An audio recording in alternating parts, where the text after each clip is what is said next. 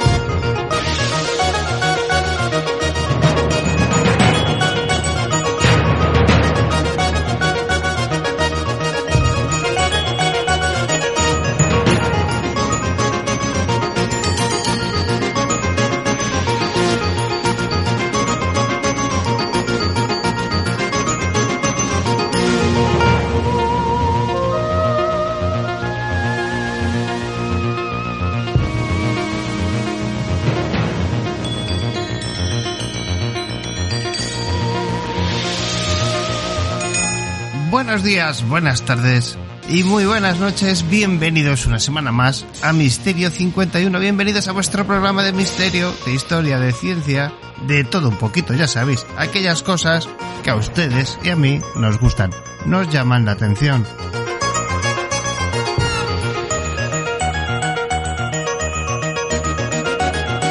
Hoy toca un tema muy especial con un buen amigo desde Argentina, Carlos Alberto Yorchuk, con su canal Demonios en YouTube, al que no me cansaré de recomendar que paséis a daros una vuelta, suscribiros, verlo.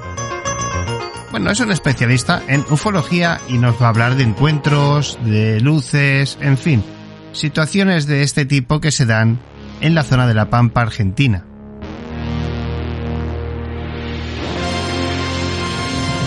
Como no estará con nosotros una semana más Luis Merino y su historia de la fotografía del misterio.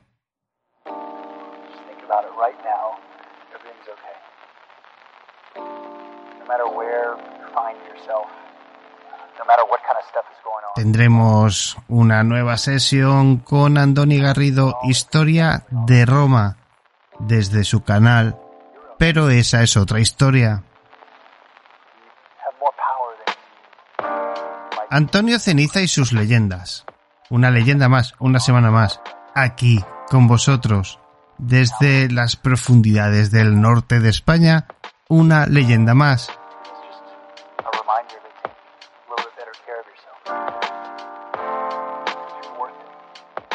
Y Nieves Guijarro cerrará programa con historia de la adivinación. ¿Qué más se puede pedir? Espero que sea un programa entretenido, divertido, de vuestro gusto. Y como decimos siempre, pregunta obligada, ¿cómo estáis? ¿Cómo ha ido vuestra semana? Una semana que al final han sido dos. La semana pasada descansamos. Iba a haber subido un pequeño audio de contenido, pero al final no dio tiempo. Fue una semana complicada. Ya estamos de vuelta.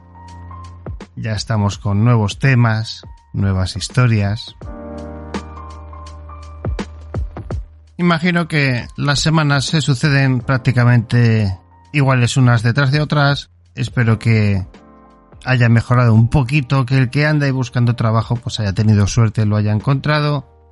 En fin, ya sabéis, todas estas cuestiones que nos hacen vivir al día. ¿Cómo al día están las noticias? Tenemos ovnis derribados por Estados Unidos, como si fuera aquello la panacea. Tenemos unos cuantos globos, dicen que atmosféricos. Esto es que es muy curioso, ¿no os habéis parado a pensar que cuando ven algo raro con pinta de verdad de otro mundo te dicen, no, eso era un globo de esos atmosféricos? Y claro, te quedas como a cuadros, ¿no? Yo he visto, he podido escuchar entrevistas a pilotos en las que bueno, el piloto describía un objeto de un kilómetro de diámetro brutal, de un tamaño inmenso, y decirle los entendidos, no, usted ha visto, usted vio, un edificio, una estructura abandonada, un no sé qué, que qué sé yo, ¿verdad? Siempre diciéndole al profesional lo que tiene, o más bien, no lo que tiene que decir, sino más bien lo que ha visto, ¿no? Y así nos van las cosas en un momento de escalada bélica como no se conocía desde la Segunda Guerra Mundial. Un tema que ya hemos comentado muchas veces y que parece ser que está aquí otra vez y no nos va a dejar. Ese supuesto 2% que teníamos que implementar, ¿no? En esos presupuestos para el, bueno, para armamento, logística, en fin, para darle vida a un ejército casi inexistente, bueno, pues ya se ha quedado corto y ya nos están pidiendo más. Como os digo, escalada militar armamentística como no se conocía desde la Segunda Guerra Mundial. Y todo por seguir la bandera, seguir la estela, seguir el camino dictado por Estados Unidos, la ONU, al final es lo mismo, ¿no? ¿Quién les dijo en su momento que eran los adalides del mundo? Echar un vistazo, repasar un poco la fenomenología que se dio, las reuniones que hicieron, cómo se repartieron, la Segunda Guerra Mundial y cómo comenzaba la Guerra Fría. Y veréis que todo se parece, que la resaca es importante y que hemos vuelto a un momento muy importante. Como digo, una escalada tremenda de conflictos a todos los niveles. Evidentemente no creo que se diera un conflicto bélico fuerte a nivel global. Creo que esa guerra sería más como está siendo electrónica, está siendo digital, está siendo económica y lo demás son un golpes en la mesa. Golpes en la mesa, tirón de orejas, pero que nadie se confunda. Que Estados Unidos, Rusia, eh, China, la India, la Corea de Kim y etcétera, etcétera, al final eh, casi todos son amigos. Irán, entre todos comparten economía, comparten armamento, comparten información. Lo que pasa que, bueno, como los buenos amigos, a veces se enfadan, discuten, se la miden un poquito, a ver quién la tiene un poco más larga y estas cuestiones. Y nadie quiere ceder terreno, pero es la ley de la selva, ¿no? El que tenía todo el poder lo termina perdiendo porque otro se hace gigante como lo era él en su momento, ¿no? En fin, no sé cómo se daría, ¿no? Estos problemas que tiene ahora mismo Estados Unidos con China, siendo China, digamos, la propietaria en buena medida de su deuda externa, ¿no? En fin. Por eso os digo que es muy complicado, no os fiéis. Es como la pantomima que se han montado con la guerra de Ucrania para que invirtamos, metamos tanques, metamos armamento, cuando es una dictadura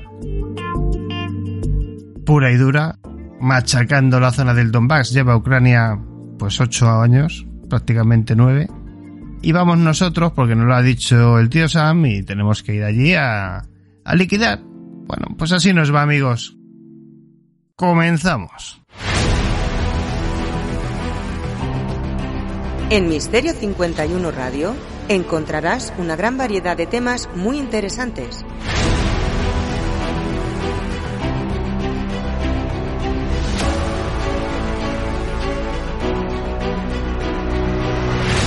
Todo ello contado y explicado por los mejores en su campo. Sin censura. Sin cortes.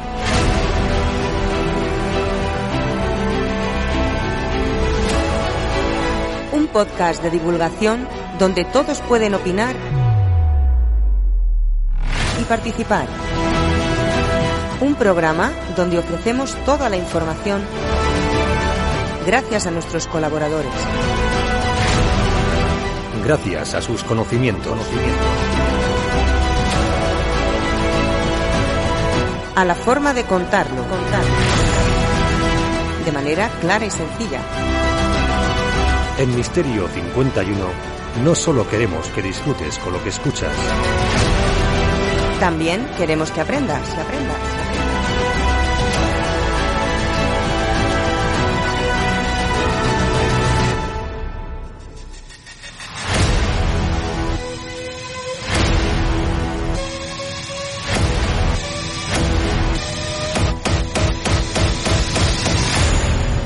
Misterio 51 Radio. Un podcast, para todos.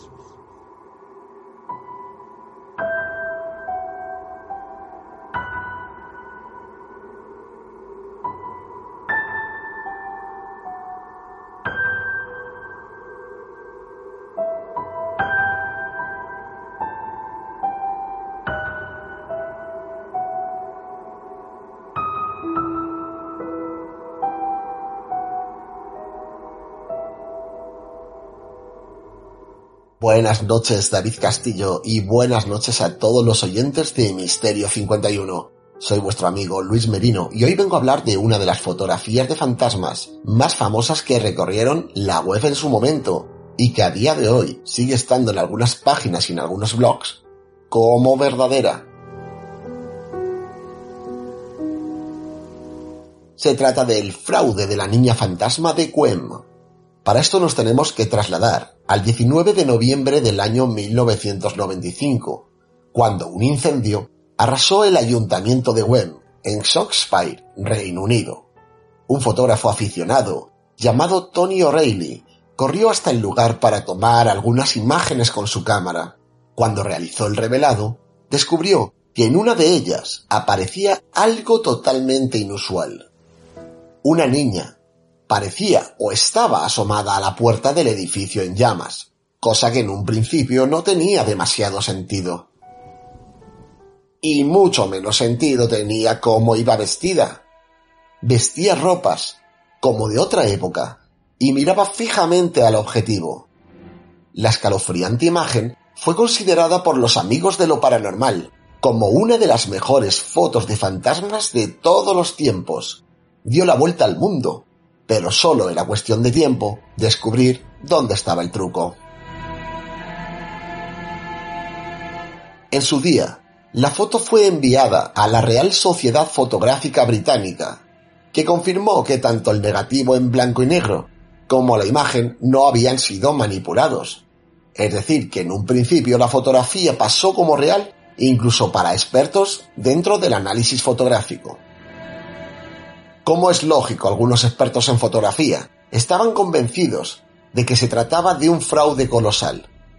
Aunque incluso confirmando esto, no supieron encontrar cómo se alteró la imagen para insertar la silueta. Algunos apuntaron a un juego de luces creado por el humo y las sombras de las llamas. Ahora bien, un buen día se descubrió todo el entuerto. Vamos a hablar de Brian Lear, un ingeniero retirado y taxista de 77 años de la misma localidad. Este hombre logró descubrir el truco, según informó en el diario local Shropshire Star. Y no puede ser más claro. Un simple collage de imágenes, como un trabajo de colegial. Al parecer, O'Reilly, que por cierto murió en el año 2005, habría recortado la imagen de la niña de una postal de una calle de Wem en el año 1922. En ella podemos comprobar que se ve a la misma niña, con el mismo vestido y un tocado idéntico. Es muy interesante comparar las dos imágenes, decía Lear. El falso fantasma incluso consiguió tener su propia leyenda, ya que los aficionados al más allá creían ver en la niña de la foto a Jane Charm, una joven de 14 años a la que se consideró autora accidental del enorme incendio que en 1677 destruyó casi toda la localidad. Se dice que su fantasma merodea aún por la zona e incluso algunos testigos aseguran haberla visto. Unos rumores que el ayuntamiento de Shropshire no trata de apagar, ya que traen a un buen número de turistas al pueblo.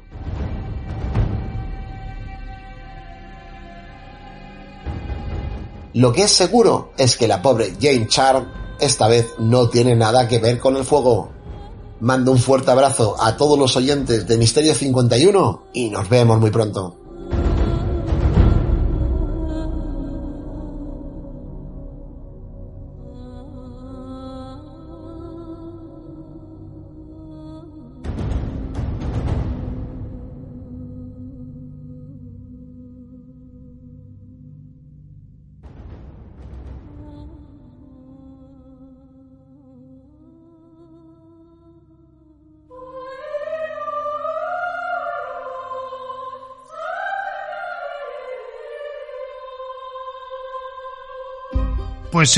Querido y amigo Luis, nos vemos la semana que viene. Muchísimas gracias por tu tiempo, por tu trabajo y por tu buen hacer.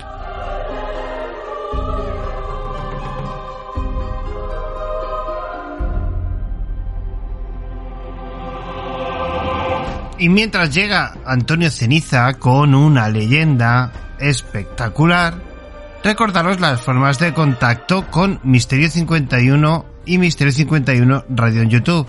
Ya sabéis. Al mail misterio 51 contacto arroba gmail.com. Pronto se va a venir una aventura nueva que ya os contaré más adelante, donde no hablaremos de misterio, no hablaremos de ciencia ni de tecnología, sino que agarraremos las mañanas y las convertiremos, bueno, en algo completamente distinto. Pronto, pronto llegará.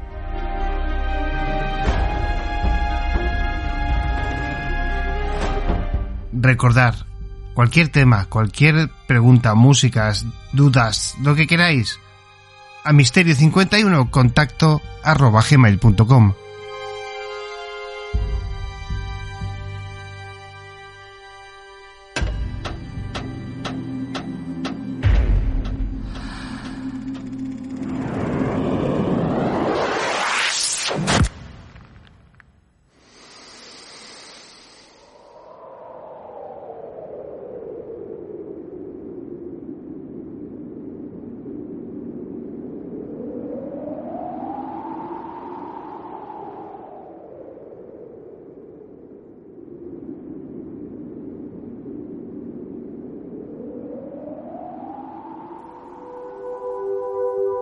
Hola queridos amigos de Misterio 51.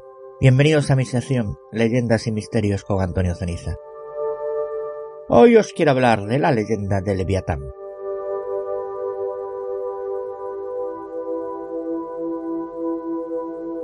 El Leviatán, vocablo proveniente del nombre hebreo clásico Libyatán, era un monstruo bíblico que vivía en el mar. Es mencionado en el Antiguo Testamento, Salmo 74, 13, 14, Job 41 e Isaías 27, 1, la palabra Leviatán suele ser considerada sinónima de cualquier monstruo o criatura acuática de gran tamaño.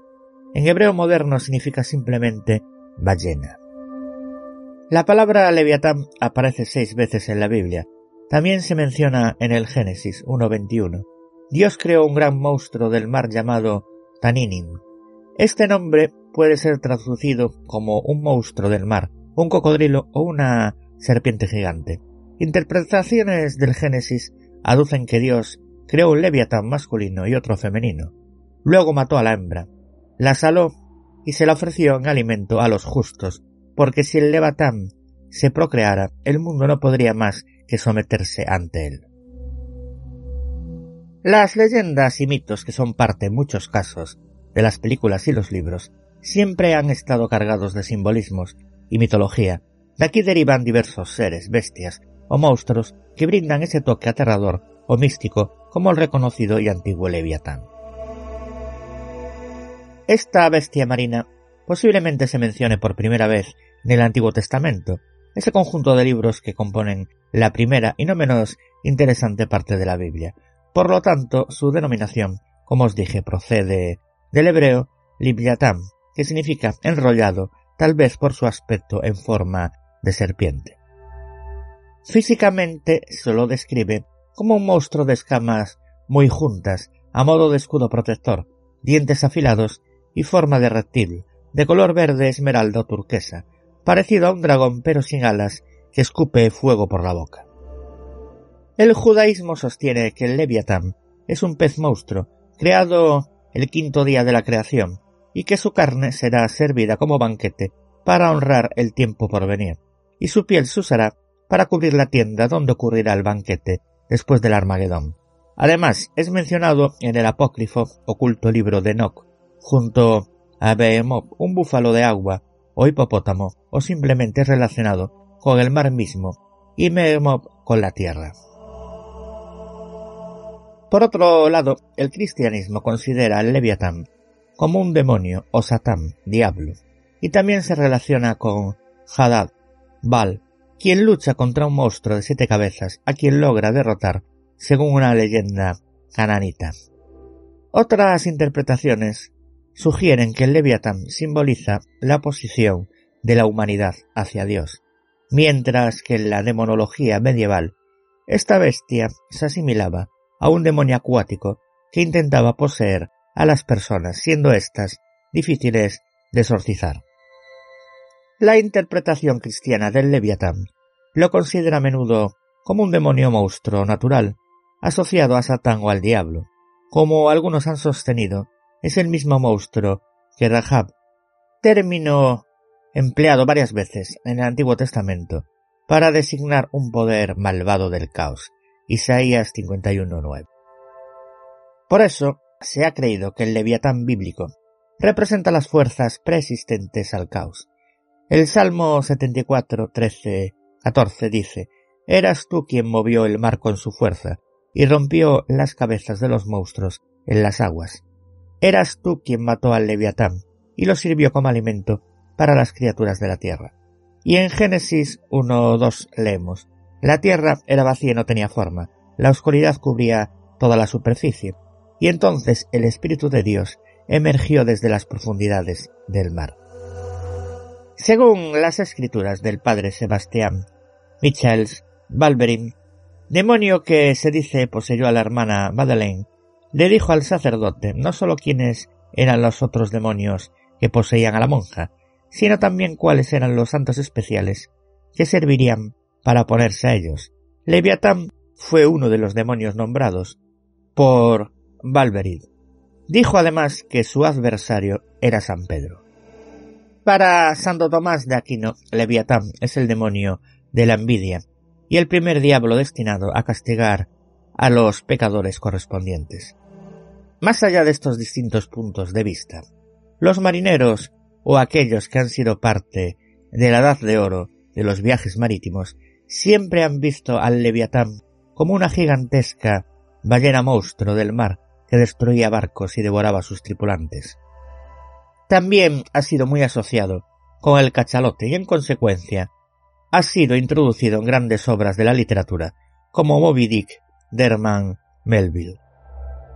Sin duda alguna, el Leviatán ha sido una bestia temida a través de la historia y ha sido el objeto de interés por diversos escritores que supieron integrarla a sus fábulas, permitiendo abrir la imaginación de muchos.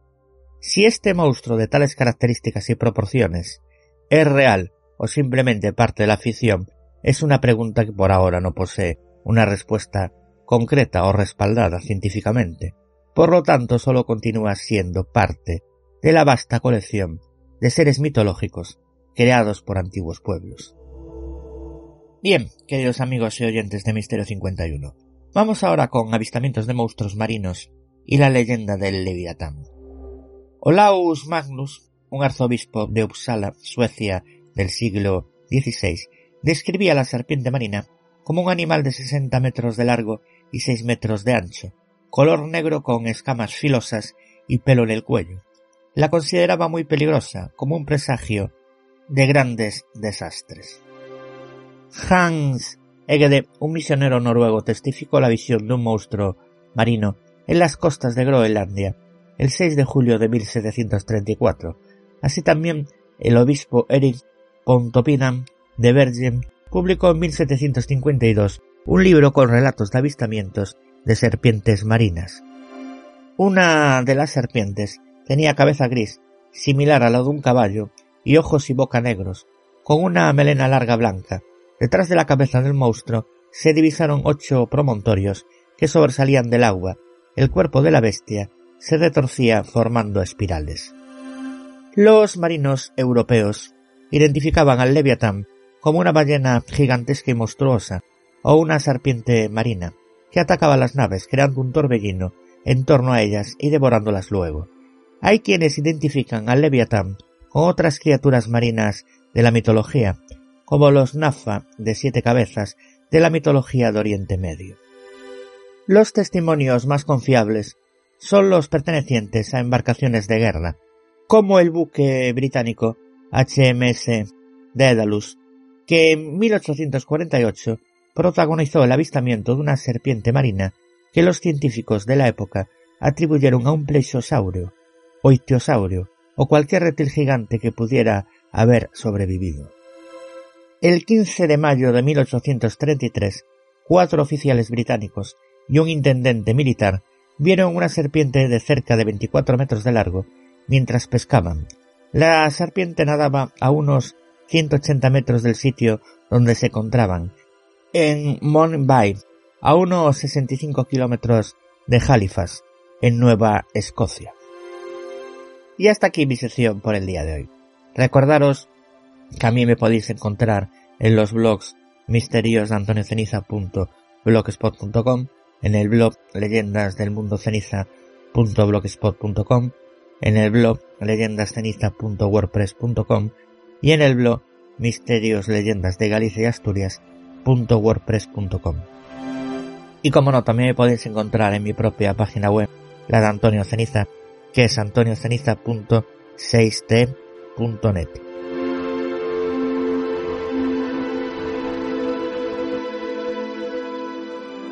Y en dos programas que codirijo, como son Marín y Ceniza Misterios Podcast Radio y Misterios de las Noches Gallegas Podcast Radio.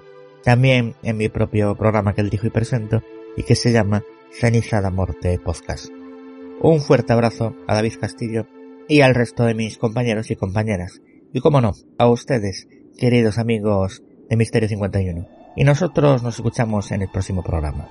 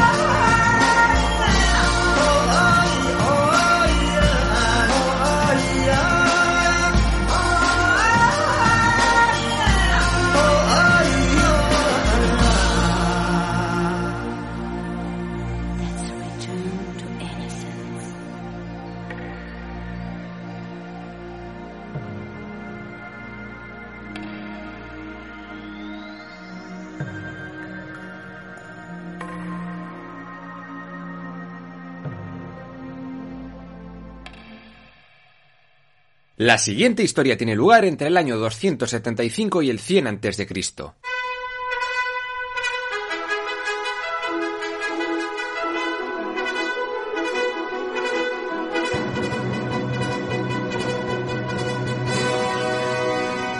Roma había logrado expandirse por prácticamente toda la península itálica tras vencer a Pirro de Piro gracias a su alianza con Cartago, pero este frágil pacto estaba a punto de romperse debido a un grupo de mercenarios itálicos llamados mamertinos. Estos mamertinos, antiguamente bajo las órdenes de los griegos de Siracusa, se habían quedado sin curro y decidieron asaltar la ciudad de Mesana, actual Mesina, esclavizar a su gente y convertirla en su base para acciones de piratería. Esta amenaza hizo que Hierón II de Siracusa se aliase con Cartago y que los mamertinos se aliasen con Roma, y la guerra comenzó. Esto se veía venir.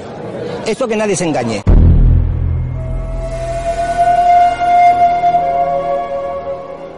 La primera guerra púnica empezó con los romanos tomando Siracusa tras la rendición de Hierón, así como el asedio de otras ciudades sicilianas. Sin embargo, la mayor parte de esta guerra iba a tomar parte en el mar. La flota romana era una porquería comparada con la cartaginesa, con generales como Amílcar Barca o Anón el Grande. Pero afortunadamente un quinquerreme cartaginés quedó encallado y los romanos se lo quedaron, lo estudiaron e hicieron un porrón de copias del mismo. Ahora con una flota potente, las batallas navales comenzaron a ganar relevancia. Una de las más célebres fue la batalla del Cabo Ecnomo, tras la cual una parte de la flota romana logró desembarcar en África. Querían ir directamente a por Cartago, pero las cosas salieron bastante mal, y encima la flota de refuerzos se hizo trizas contra las rocas por una tormenta.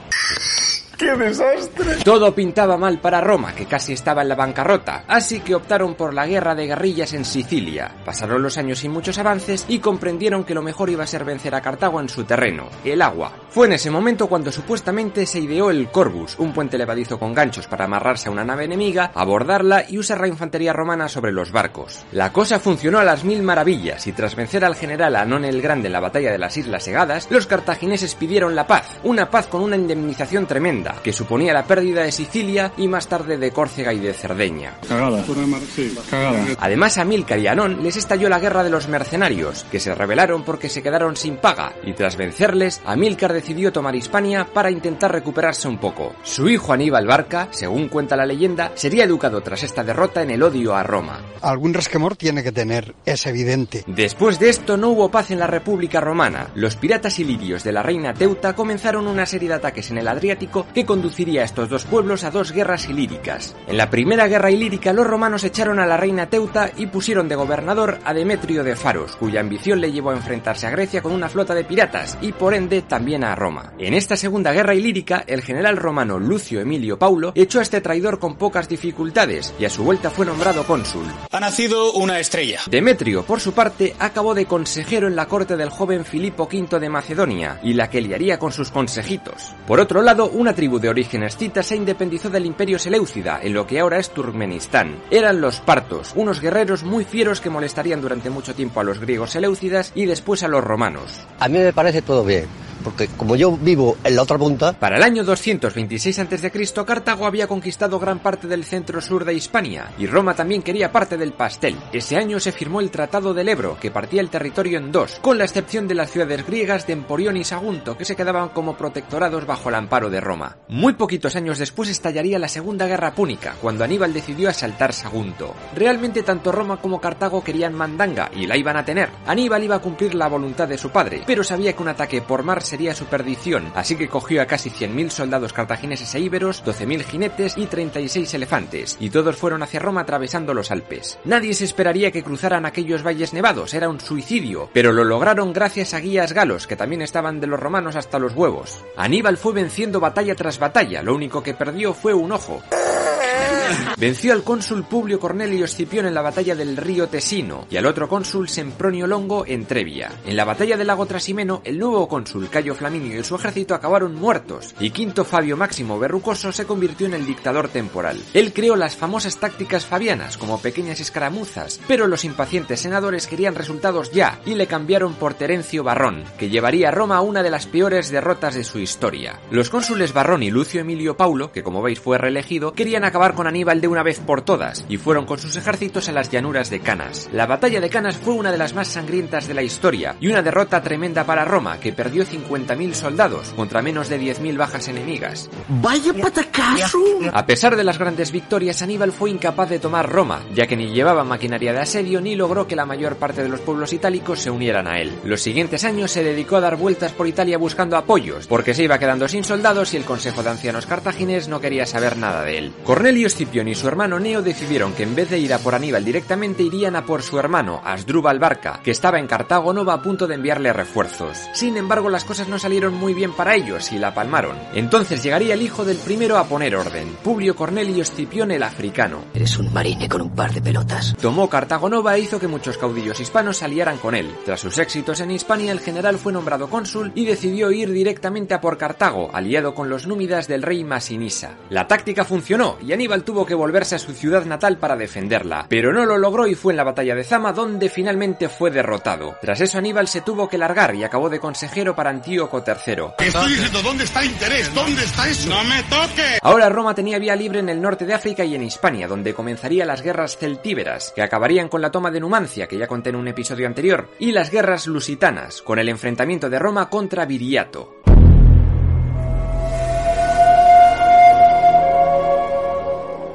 Como ya he contado, Demetrio de Faros había acabado de consejero de Filipo V de Macedonia. Al parecer, justo después de la batalla de Canas, el exgobernador de Iliria le comió la oreja al rey para que comenzara una guerra contra los romanos, ahora que estaban débiles, y así comenzó la primera guerra macedónica. Filipo V no fue un enemigo muy duro. Roma logró una alianza con la Liga Griega de Tolia, enemiga acérrima del macedonio, y también con el recién creado reino de Pérgamo de Átalo I. Todo acabó con la paz de Fénice y fin del conflicto. Pero solo cinco años después estalló la Segunda Guerra Macedónica, esta vez comenzada por Roma después de que Atenas, Etolia, Rodas y Pérgamo se quejaran al cónsul Tito V Flaminio de que los macedonios no paraban de violar los acuerdos de paz. Tras menos de tres años de lucha, Filipo V se rindió tras la batalla de Cinoscéfalos y paz otra vez. ¡Haya calma, haya calma! Los griegos estaban encantados con los romanos, que les habían liberado del yugo macedónico. ¡Qué inocentes! Además, todos los romanos y griegos, hasta Filipo V, se juntaron para echar de Esparta al tirano Navis y recuperar el este del Peloponeso. En dos años los griegos vieron que Roma no cumplía de sus promesas de libertad y muchos comenzaron a hacer manitas con Antíoco III el Grande, rey Seleucida. Antíoco y sus tropas desembarcaron en Tesalia en el 192 a.C., pero llegaron los romanos y se cargaron a griegos, sirios y lo que hiciera falta, y el rey Seleucida se volvió a Asia. Además, Pérgamo y Rodas se aliaron con Roma y derrotaron a una flota fenicia seleucida dirigida por Aníbal. Escipión el africano derrotó definitivamente a Antíoco III en la batalla de Magnesia y le pidió que le entregase a su némesis, Aníbal, pero este ya había huido a Bitinia, donde supuestamente se suicidaría siete años después. ¡No! La tercera guerra macedónica comenzó en el año 171 a.C., cuando un hijo de Filipo V llamado Perseo se coronó como legítimo rey de Macedonia y ordenó echar a los romanos. El cónsul Lucio Emilio Paulo Macedónico, hijo del muerto en Canas, fue allí, dio una hostia a Perseo y le quitó del trono. Macedonia se convirtió entonces en una provincia romana gobernada por este Paulo, que celebró juegos y reparó algunas injusticias, y también castigó a las ciudades que no le habían apoyado, claro está. El historiador griego Polibio fue llevado a Roma como rehén, aunque tuvo muy buena vida. Veinte años después, durante la cuarta y última guerra macedónica, el supuesto hijo de Perseo, Andrisco, comenzó una rebelión contra sus dominadores. La cosa acabó en fracaso absoluto. Los griegos acabarían igual, ya que tras rebelarse en la guerra aquea, acabaron dominados. Ahora toda la Hélade era parte de Roma. Además, en el Senado romano había un grupo de senadores, liderados por Marco Porcio Catón, que no paraban de decir que Cartago debe ser destruida. ¿Qué dice este hombre? Se ha vuelto loco. La ciudad tunecina estaba recuperándose económicamente y era un peligro, así que los romanos tuvieron que intervenir en la tercera guerra púnica, y el cónsul Publio Cornelio Escipión Emiliano, hijo de Paulo y medio nieto del africano, redujo la ciudad a cenizas. Este tipo llegó a ser muy célebre, especialmente tras tomar Numancia, y repitió como cónsul dos veces, y sin pasar por el puesto de pretor como dictaban las normas del Senado. Esto causó un poquito de revuelo, pues la mayoría de senadores eran súper estrictos con las normas. Por otro lado, el por aquel entonces rey de Partia Mitrídates I comenzó a robar territorios a los Seleucidas y creó una nueva capital para su incipiente imperio, Tesifonte. Seleucia quedó reducida a Siria, Levante y poco más, y tras las revueltas de los macabeos la cosa iría peor para los griegos. ¡Qué ambientazo!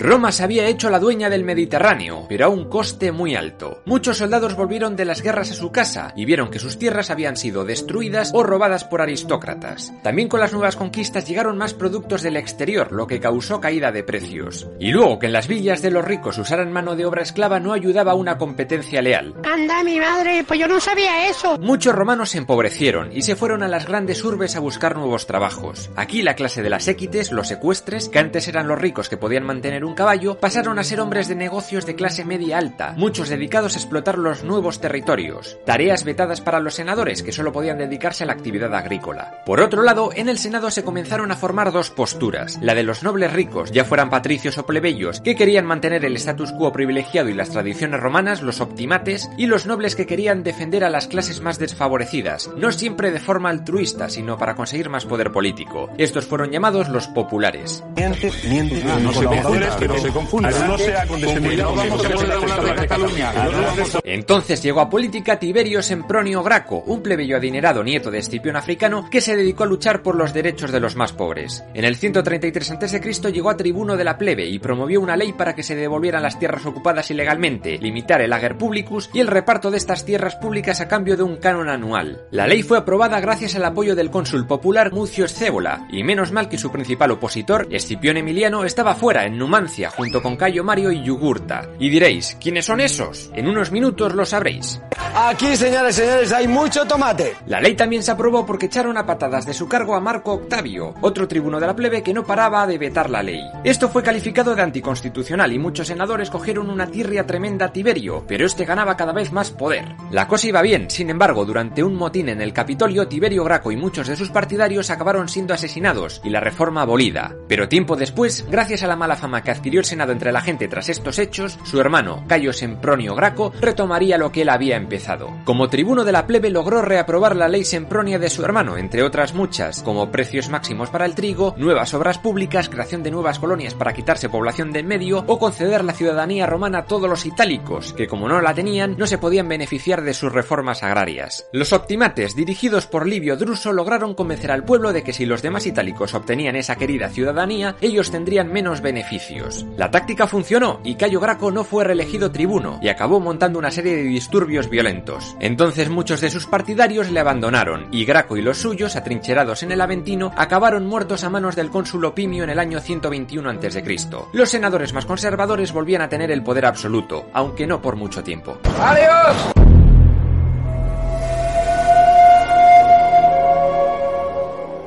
El rey de Numidia Micipsa murió en el 118 a.C. y su última voluntad fue que su reino fuera dividido entre sus dos ineptos hijos, Aderbal y Eimsal, y su sobrino Yugurta, un tipo que había luchado ferozmente junto con Escipión Emiliano y Cayo Mario en Numancia. ¿Qué pasó? Pues que Yugurta lo quería todo para él y mandó asesinar a sus primos. Aderbal logró escapar y pedir ayuda a Roma, y esta intentó poner algo de paz entre los dos primos. Se repartieron el reino, pero al poco tiempo Yugurta invadió la parte de su primo y le mató a él y a sus fieles romanos en Cirta. Esta acción acabó con una declaración de guerra contra Yugurta en el 111 a.C. La acabas de cagar. Yugurta fue a Roma para comprar la paz sobornando a todo Dios con oro, pero acabó metiendo la pata y la guerra continuó. En la batalla de Sutul, el cónsul Postumio Albino perdió y al año siguiente llegó a África el cónsul Quinto Cecilio Metelo. Tras algunos combates, en el 107 a.C. fue relevado por su mano derecha, Cayo Mario, un popular que se convirtió en el héroe de esta guerra. El tipo había luchado en Numancia y, como era un homo novus, es decir, el primero de su familia que iba a hacer carrera en política, tuvo que casarse con una joven de la familia de los Julio para poder llegar a cónsul y estar al mando de las tropas. Yugurta se había liado con su suegro, el rey Boco I de Mauretania, la actual Marruecos. Sin embargo, Cayo Mario tenía un arma secreta, a su cuestor Lucio Cornelio Sila. Muy diplomático el chico, logró convencer a Boco I de que entregase a Yugurta. La cosa funcionó y Sila logró capturarle y llevarle a Roma. Recordad a este Sila porque va a ser muy importante en el próximo episodio. Atención.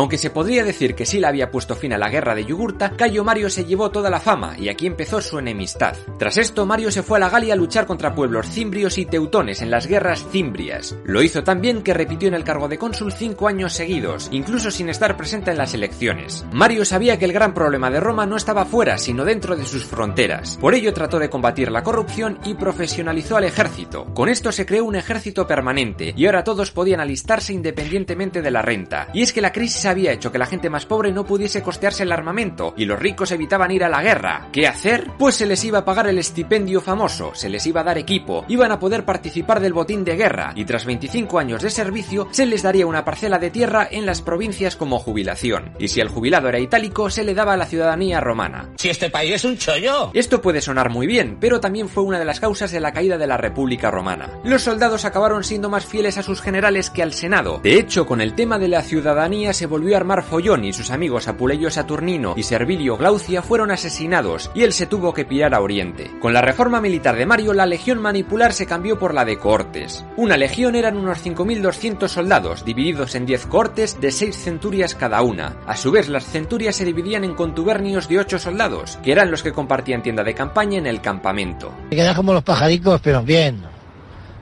Cada centuria tenía 80 soldados liderados por un centurión, además de un optio, un signifer y un tesserarius. Cada corte eran unos 480 soldados y la primera de todas era más grande, liderada por el primus pilus, y los demás centuriones eran llamados pilus prior. Finalmente, en toda la legión el cargo máximo era el legado, un senador al mando de todo. Ya no iba a estar un cónsul o un tribuno militar. Este cargo pasaría a ser su segundo, y luego habría otros tribunos menores, generalmente de clase ecuestre. Y por debajo de estos estaba el praefectus castrorum, equites varios y un aquilifer que llevaba el emblema del águila. Eso sin contar las tropas auxiliares conformadas por extranjeros que eran de lo más variadas, arqueros, caballería, quien las comandaba era un prefecto de corte. Estas reformas militares iban a ser muy importantes, pues avecinaban cuatro guerras civiles y varias dictaduras que harían caer a la República Romana, especialmente gracias a un tipo que nacería justo en el año 100 a.C., Julio César. El objetivo de este canal es resumir toda la historia de la humanidad de principio a fin. Si quieres descubrir qué pasó en el pasado para que el presente esté tan jodido, te sugiero que te suscribas. Hazte fan de la página de Facebook del canal para que no te pierdas los nuevos episodios. Y si quieres apoyar al canal y acceder a episodios exclusivos, visita el Patreon de Pero eso es otra historia. Estás escuchando, estás, estás escuchando. Misterio. Mis, mis, misterio. 51.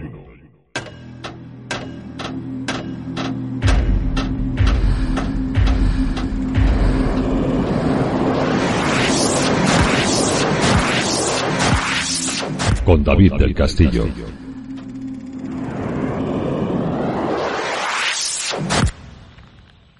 Carlos Alberto Yuchuk, ¿cómo estás, maestro? ¿Qué tal, David? ¿Qué tal? Un gusto, un placer enorme estar nuevamente por acá, por, por, tu, por Misterio 51. Hacía bastante tiempo que no andaba por esta, por esta región del planeta o del mundo virtual. Este, la verdad muy contento, muy contento cuando me dijiste de hacer algo y me, me, encantó, me encantó la idea, así que un saludo para ti y para todos los oyentes. Tienes ahí la banderita, felicidades, ¿eh? Con la camiseta esa que tienes detrás. Ah, sí, sí, sí, siempre tenemos la, la, la camiseta de Argentina. Bueno, en realidad no, no, no me gusta mucho hablar de, de, fútbol en mi canal, de esto yo te estoy, estoy transmitiendo ahora, o estoy hablando desde el setup, digamos, de demonios, desde, el, desde donde hago demonios. Eh, pero bueno, cuando pasó lo del mundial tenía que dejar. Un... O sea, yo soy súper futbolero, me encanta el fútbol, pero no me gusta hablar de fútbol ni de política en mi canal, viste, porque siempre se arma divisiones. Entonces, pero bueno, cuando pasó lo del mundial tenía que, sí o sí, dejar la camiseta, o sea, eso tenía que hacerlo. Sí, claro, hay que, hay que sentirse, aunque sea un poquito, ya, ya, ya no digo patriota, sino más bien por disfrutar de la comunidad, porque si algo bonito dentro de toda la violencia que tiene el fútbol, si algo bonito tiene es que también la gente pues se une mucho, ¿no? Une pasiones, ¿no? Como se suele decir. Pero dicen que en la mesa, ni política, ni religión, ni fútbol. Exactamente, exactamente. Este, eh, y en demonios por lo menos política y, política y fútbol por ahora no hemos tocado mucho. Eh, religión, bueno, sí, es un tema que por ahí sí nos, nos involucramos de alguna forma, digamos, porque hay muchos, muchos temas que, quieras o no, involucran la parte de religión, digamos, lo que temas que desarrollamos en, en demonios. Sí, hombre, pero vamos, tú me entiendes, me refiero en la mesa de comer. En la mesa ah, no, de... sí, sí, sí, por supuesto. no sea que salgamos a palos en la comida. bueno, amigos, vamos a hablar de la Pampa, de una zona del mundo maravillosa. Yo tengo aquí, vamos a ver si esto de la Wikipedia funciona y si no, ahora nos corregirá Carlos. Porque la Pampa, en el contexto de la Constitución Provincial de La Pampa, es una de las 24 jurisdicciones 23 provincias y una ciudad autónoma que conforman la República de Argentina. A su vez, es uno de los 24 estados autogobernados o jurisdicciones de primer orden que conforman el país y uno de los 24 distritos electorales. Su capital y ciudad más poblada es Santa Rosa. La Pampa es mucho más. Cuando hablamos de la Pampa, muchas veces a, a los que vivimos tan lejos nos viene una imagen de esas estepas o esas llanuras, pero es mucho más la Pampa. La Pampa tiene muchas poblaciones, tiene mucho tipo de animaluco, como se suele decir, tiene mucha naturaleza, tiene mucho ser vivo y tiene, como todos estos lugares tan maravillosos, algo más. Tiene visitantes no invitados, digamos. ¿Qué es de lo que vamos a hablar hoy? El fenómeno ovni en la Pampa. Carlos, es amplio y bueno, tú tienes ahí unas cuantas viajes hechos, investigaciones y así en, un ratito breve nos va a contar unas cuantas de ellas. Cuando tú quieras, Carlos, por el que tú quieras. Muy buena tu introducción. Digamos, como bien decías, La Pampa es una de las provincias de Argentina.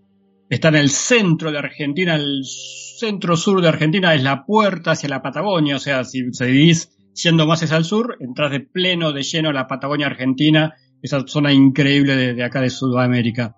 La Pampa, como, y como bien decías, eh, se caracteriza eh, con respecto al tema ovni por ser una de las provincias con mayor actividad o mayor casuística del tema ovni en Argentina, un lugar maravilloso para los que nos gustan estos temas, eh, el misterio en general. Eh, es una provincia increíble, es una provincia increíble. Tuve la suerte de viajar varias veces a La Pampa, de recorrerla y aparte de la ciudad de Santa Rosa, como bien decías, que es la capital, la ciudad más poblada de la provincia, tiene todo un sector hacia el oeste, que es como todo un desierto, es todo un desierto, la verdad que es maravilloso toda esa zona, eh, zona realmente inhóspita, digamos que hemos, hemos eh, recorrido este, muchísimas veces y la verdad que es fascinante. Y las historias que uno recopila son increíbles. Por eso la idea del directo de hoy, cuando vos me propusiste hablar algo, yo dije, vamos a hablar de las historias, casos e historias que se cuentan en la provincia de La Pampa, pero que se cuenta cuando uno va al lugar y, y, habla con la gente. Yo creo que esto pasa, puede pasar en muchos lugares del mundo, inclusive en España. Vas a cualquier pueblo perdido del medio de España, te pones a hablar con los lugareños y seguramente, seguramente historias van a surgir, historias raras de luces, de fantasmas o de lo que sea. Eh, y eso nos pasó muchísimas veces. También vamos a mencionar algunos casos clásicos de la provincia de La Pampa, pero más que nada me gustaría contar algunas historias y destacar algún aspecto del fenómeno. Así que cuando quieras, este, comenzamos. Pues si te parece, has hablado de luces. Aquí en España, en muchas poblaciones, eh, se han dado, pero es llamativo cómo esas luces no solo aparecen, se ven, dices, eso no, eso qué es, sino que te persiguen y te siguen, han seguido a vehículos, los han interceptado, ha habido cambios de temperatura, lo que se viene llamando ese tipo de radiación extrema en los equipos electrónicos, o sea, tantas cosas que son el, es como si tuvieras un platillo volante ahí que te está consumiendo la energía, pero no han conseguido nunca ver nada. Es una luz que te persigue y que está ahí. Eh, no sé, podemos empezar si te parece por esas luces tan misteriosas. Bueno, eh, es eh, eso que mencionas es muy cierto. El tema de las luces tienen ciertas características. Eh, primero que son que la denominamos nosotros luces rastreras. ¿Qué significa rastreras? Que se desplazan a muy baja altura, casi al ras del piso. Son luces, algunas del tamaño, del tamaño pequeño, del tamaño de una pelota de básquetbol, por ejemplo, que acompañan a vehículos o a peatones o a gente que, que va de pie a lo largo de un trayecto importante. Por ejemplo, mira, vamos a comenzar con, con historia, o sea, eh, una historia tras de otra. Estando en uno de estos tantos pueblos que recorrimos, eh, en carro quemado, esto es al oeste de La Pampa, hablando con gente del lugar, justo en un momento, pero esto así, así literal, o sea, estábamos, fuimos un grupo de gente y nos, como que nos dividimos un poco en el lugar en ese momento, y yo con otra persona, nos fuimos con Cristian Soldano, otro investigador de acá de Argentina, nos fuimos a un almacén, a un kiosco, a un supermercado, no sé cómo le, le dirán allá en España, y hablando con la gente, o sea, la típica, fuimos a comprar algo y le preguntamos si habían visto luces, si se veían luces en el lugar. No hay que usar la palabra ovni o plato volador, porque no, es un término que ellos conozcan o que eh, manejen cotidianamente. Porque son gente que no, no, no, no le interesa el tema, están, viven en esos lugares. Eh, sino hay que hablarle de luces a la gente, que es lo que está acostumbrado a ver. O sea, la gente está acostumbrada a ver luces. Entonces, uno, uno, una persona que estaba ahí sentada ahí en la puerta de este, de este negocio nos dice, nos empieza a contar experiencia y nos dice, mira, la semana pasada, o sea, la semana pasada de cuando nosotros estábamos ahí, o sea, hacía pocos días, eh, él acostumbra salir a correr a la tardecita alrededor del pueblo, porque es un pueblo chiquito, este, y, y una tardecita se le apareció una luz, pero días antes que habíamos llegado nosotros como para ver que el fenómeno es constante, digamos, ¿no? Y que esa luz lo acompañó con una luz de un, como te decía recién, una luz de un tamaño de pelota de fútbol o de básquet, que se acercó hasta el alambrado y lo empezó a acompañar mientras él trotaba, paralelo al alambrado. O sea, iba por un camino de tierra él, que tenía al costado un alambrado, y la luz arriba del, del alambrado acompañándolo. Esto fue por, mm, varios metros, 300, 400 metros, hasta que llega un punto en que él tiene que sí o sí doblar hacia la izquierda, porque se, terminaba el camino hacia adelante, doblaba hacia la izquierda, y la luz este, ahí lo, dejó y se fue. Pero esta, este, esta historia tan simple de luces, pequeñas luces que, que acompañan o que se le aparecen o acompañan a los testigos, es muy, muy común. Otro caso que también estuvimos con el protagonista eh, voy saltando así de un, caso a otro, pero para que, para que vea la, complejidad de este tema, eh, es lo que le ocurrió a un policía llamado Jorge Lastre. Eh, esta, la experiencia de él ocurrió en el 2006, en marzo del, el 6 de marzo del 2006, a la madrugada. pero bueno, nosotros cuando estuvimos hace un año allá en, esto fue en Parera, en otra ciudad de La Pampa, cuando estuvimos en Parera hace un año, hablamos con él, lo pudimos encontrar, nos, hablamos con él, fuimos a la casa, nos invitó a la casa y todo, y ahí en forma relajada nos contó la historia. Eh, aquella madrugada del 6 de marzo del 2006, eh, él trabajaba en Parera y eh, llevó a un compañero de trabajo de él, a otro policía, que iba a una localidad cercana, le dijo, bueno, yo te acerco con el auto, con el patrullero.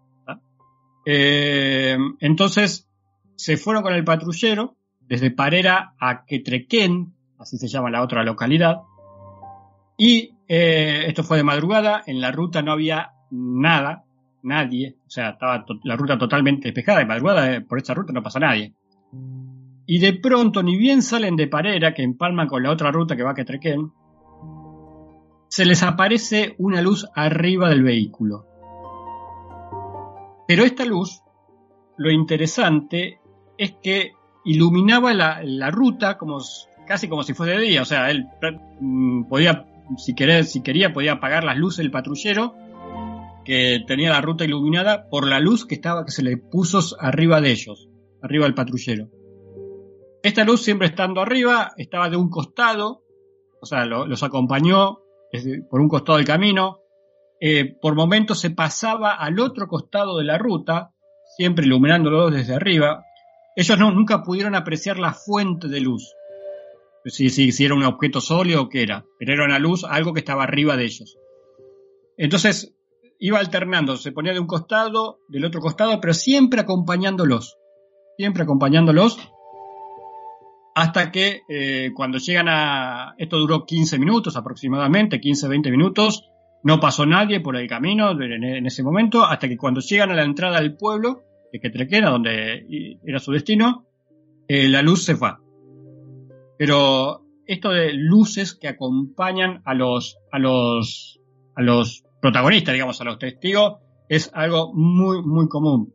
Eh, te cuento así otras historias breves. Eh, en la, también en, en, los viajes que hicimos este, a, todo el sector de La Pampa eh, en noviembre del 2021 en uno de los viajes. Estuvimos con eh, dos testigos, eh, padre e hijo, Adrián y Ezequiel Ramos, que nos contaron una historia increíble que inclusive fuimos al lugar donde pasaron los hechos. Fuimos al lugar donde pasaron los hechos. ellos, bueno, acostumbraban a salir a cazar a la noche, al medio del campo. Em, y em, esto también cerca ahí de, Parera. Y eh, una noche mientras estaban en, en un camino vecinal, en un camino de tierra, en medio de la nada, en medio del campo, observan a lo lejos una luz que aparentemente estaba sobre un árbol, digo mil metros, decir una distancia así, aproximada. Eso, eso lo calculamos a partir de la reconstrucción, digamos, de los hechos, digamos, ¿no? que cuando fuimos al lugar y Claro. dijeron, bueno, estaba, estaba en aquel árbol, más o menos, bueno. La cuestión que esta luz, que estaba a aproximadamente mil metros del lugar, imagínate todo un lugar oscuro, no hay contaminación lumínica, todo, todo oscuro, y esa luz ahí es muy llamativa. La cuestión que esa luz se empieza a acercar a donde estaban ellos. Y se empiezan a acercar también por la alambrada. Es muy común eh, acá en los campos que al costado de la ruta, al costado del camino, estén divididos los campos con, con una alambrada. Y esa luz se empezó a acercar sobre la alambrada hacia donde estaban ellos. Se acercó, se acercó, se acercó, hasta que llegó a un punto aproximadamente a unos 500 metros más o menos, 400 metros, o sea, se acercó casi la mitad del recorrido y se quedó detenida ahí. Eh, y como, como observándola, inclusive este, uno de los, de los protagonistas que tenía una pequeña linterna, na- no era nada así del otro mundo, era una linterna muy común, muy pequeña, con poca lu- luminosidad, pero bueno, de noche sirve. Eh, le hizo la clásica señal luz y demás. La cuestión que esta luz, así como se acercó hasta ese punto, empezó a retroceder, retroceder y se retiró para atrás. Eh, la gente, bueno, lo- ellos quedaron muy impresionados, eh, decidieron terminar la cacería, por decirlo de alguna forma, se levantaron todos y se fueron.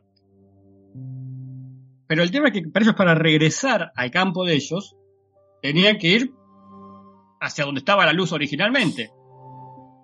Se tenían que ir hacia ese árbol que, estaba originalmente a la luz y después doblar hacia la derecha y seguir hasta, hasta la entrada del campo de ellos.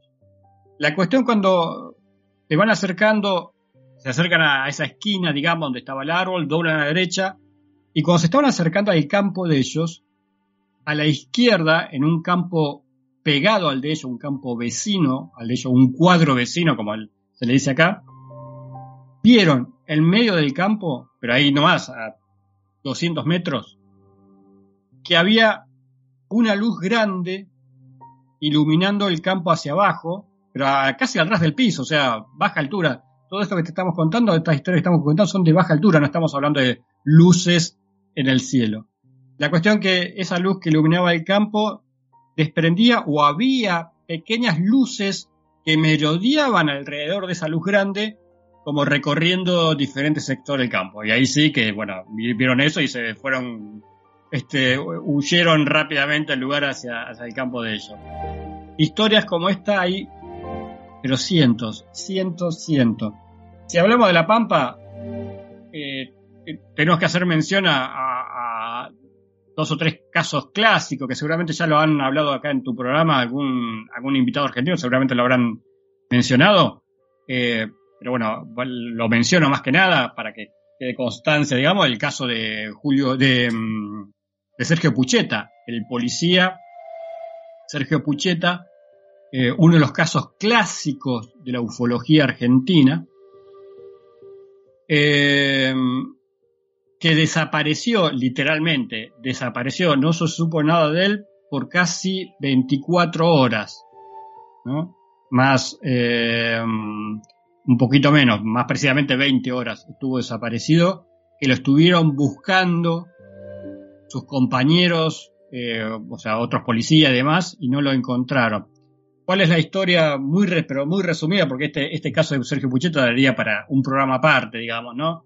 Pero para que, para, para que sepan un poco la gente, el jueves 2 de marzo del 2006, jueves 2 de marzo del 2006 a la noche, él se encontraba en una zona rural de, que se llama Dorila. Esto es al sur de, de una ciudad llamada General Pico, todo esto en la provincia de La Pampa. En la famosa provincia de La Pampa estamos hablando. La cuestión que él, él patrullaba la- los campos, la región de los campos. ¿Por qué? Porque estaba en, la, lo que se llaman acá división Abigueato, o sea, que es la división de la policía que se encarga de todo el tema de robo de ganado, ese tipo de cosas. Entonces, por eso su jurisdicción de patrullaje era eh, la zona de los campos y lo hacía normalmente en, moto, en motocicleta. ¿sí? Eh, estaba solo esa noche y eh, en un momento, pero lo voy a resumir mucho el caso porque, insisto, daría para hablar largo. En un momento,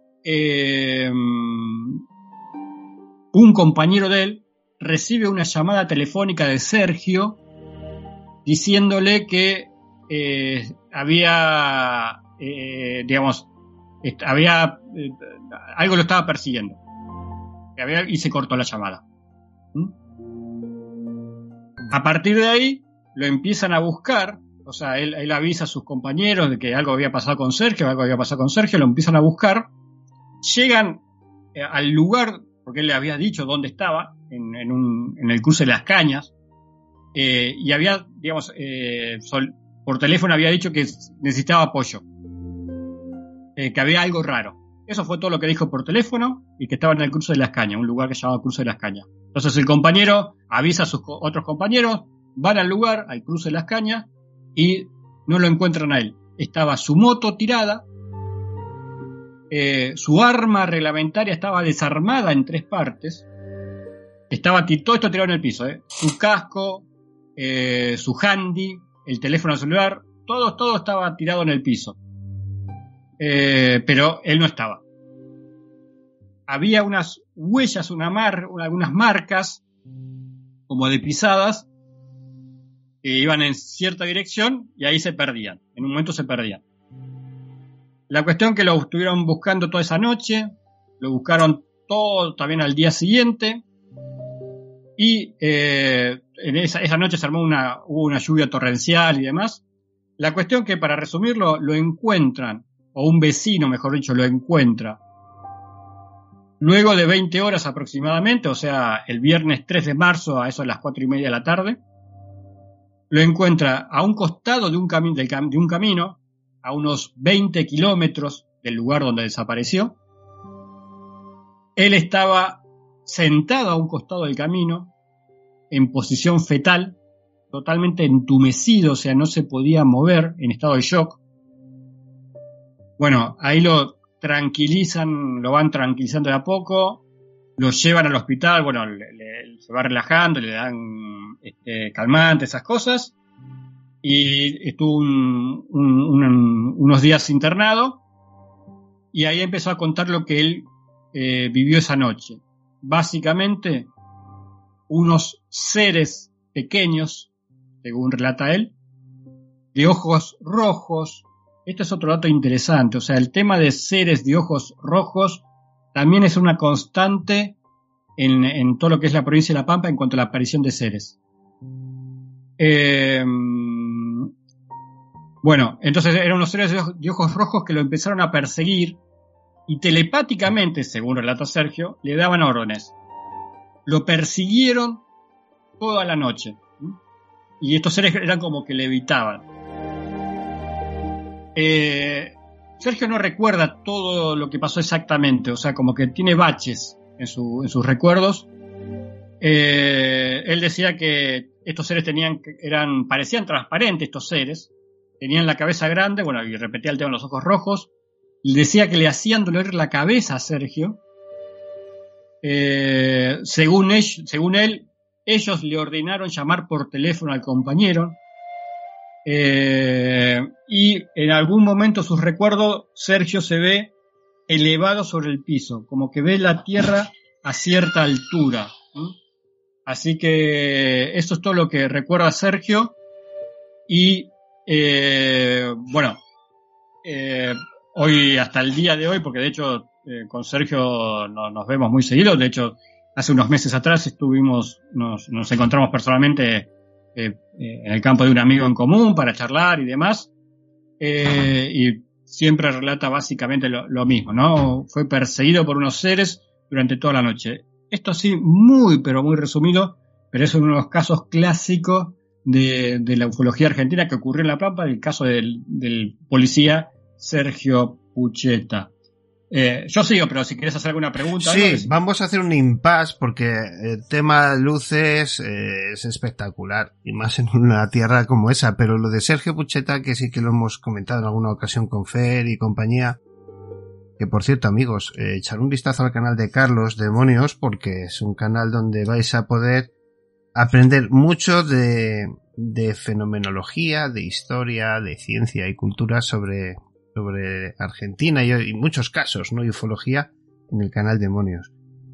Eh, el caso de Sergio Pucheta, yo es que le, de hecho, creo que hablamos un día en el canal de Fer y me llama la atención que por qué no se, no hacen más las autoridades locales o nacionales eh, por, por estirar del todo ese chicle, ¿no? Porque parece ser que, como siempre, sí, bueno, pues cuenta muchas cosas, da muchos datos, pero los tiene que dar él. Eh, oficiales como que es un poco más complicado. Bueno, eso sería también un tema largo para charlar, digamos. Sí. Eh, el, bueno, con Sergio, el tema es que creo yo, esto es una opinión personal, ¿eh? no, no, más que una opinión personal. Creo que en el caso de él, las autoridades mmm, lo podrían haber tratado mucho mejor a él lo podían tra tratado mucho mejor. Eh, primero que obviamente no le creyeron, por lo menos oficialmente no le creyeron su versión. Eh, lo, lo, lo, dieron de baja después al tiempo, lo, dieron de baja a la policía, eh, como que fue, digamos, una cuestión mental cosas así, digamos, y nada, o sea, este... Tratamiento habitual. En estos casos me, me, quito de en medio al personaje, se, que se apagan los ruidos y que pase el tiempo. Exactamente, exactamente. Eh, también entiendo que la policía por ahí le cuesta lidiar con este tipo de experiencias, digamos, porque imagínate, trato de ponerme del lugar de ellos, digamos, de la policía, digo, bueno, loco, viene una persona, me dice un, un policía, que supuestamente está capacitado sí. y está eh, chequeado mentalmente, o sea, está mentalmente capacitado para pertenecer a una fuerza de seguridad, digamos, no es que le dan la placa a cualquiera, sino que obviamente entre tantos chequeos físicos también están los che chequeos a nivel de, de mental, digamos, o sea, que era una persona capacitada, no era un loco. Y encima, Sergio pertenecía o hizo el curso de las fuerzas especiales de la policía de La Pampa. O sea, dentro de la policía de La Pampa también él había sido, era parte de la, de la fuerza especial de la policía, de los, de los, este... Era un policía bueno, más completo, mejor preparado que otros, ya está, sí, eso es normal. Eh, me llama la atención eso porque a mí me contaron un caso, tú sabes que aquí en España tenemos policía municipal en los municipios, tenemos policía nacional y tenemos guardia civil, ¿no? Y en el caso de, de, de, un guardia civil que vio un vehículo ser traspasado por otro, ¿no? Y cuando lo quiso contar a los medios, le. Ya, no, no llegó nunca, ¿no? Lo, lo, he resumido mucho, amigos, porque estamos escuchando a Carlos.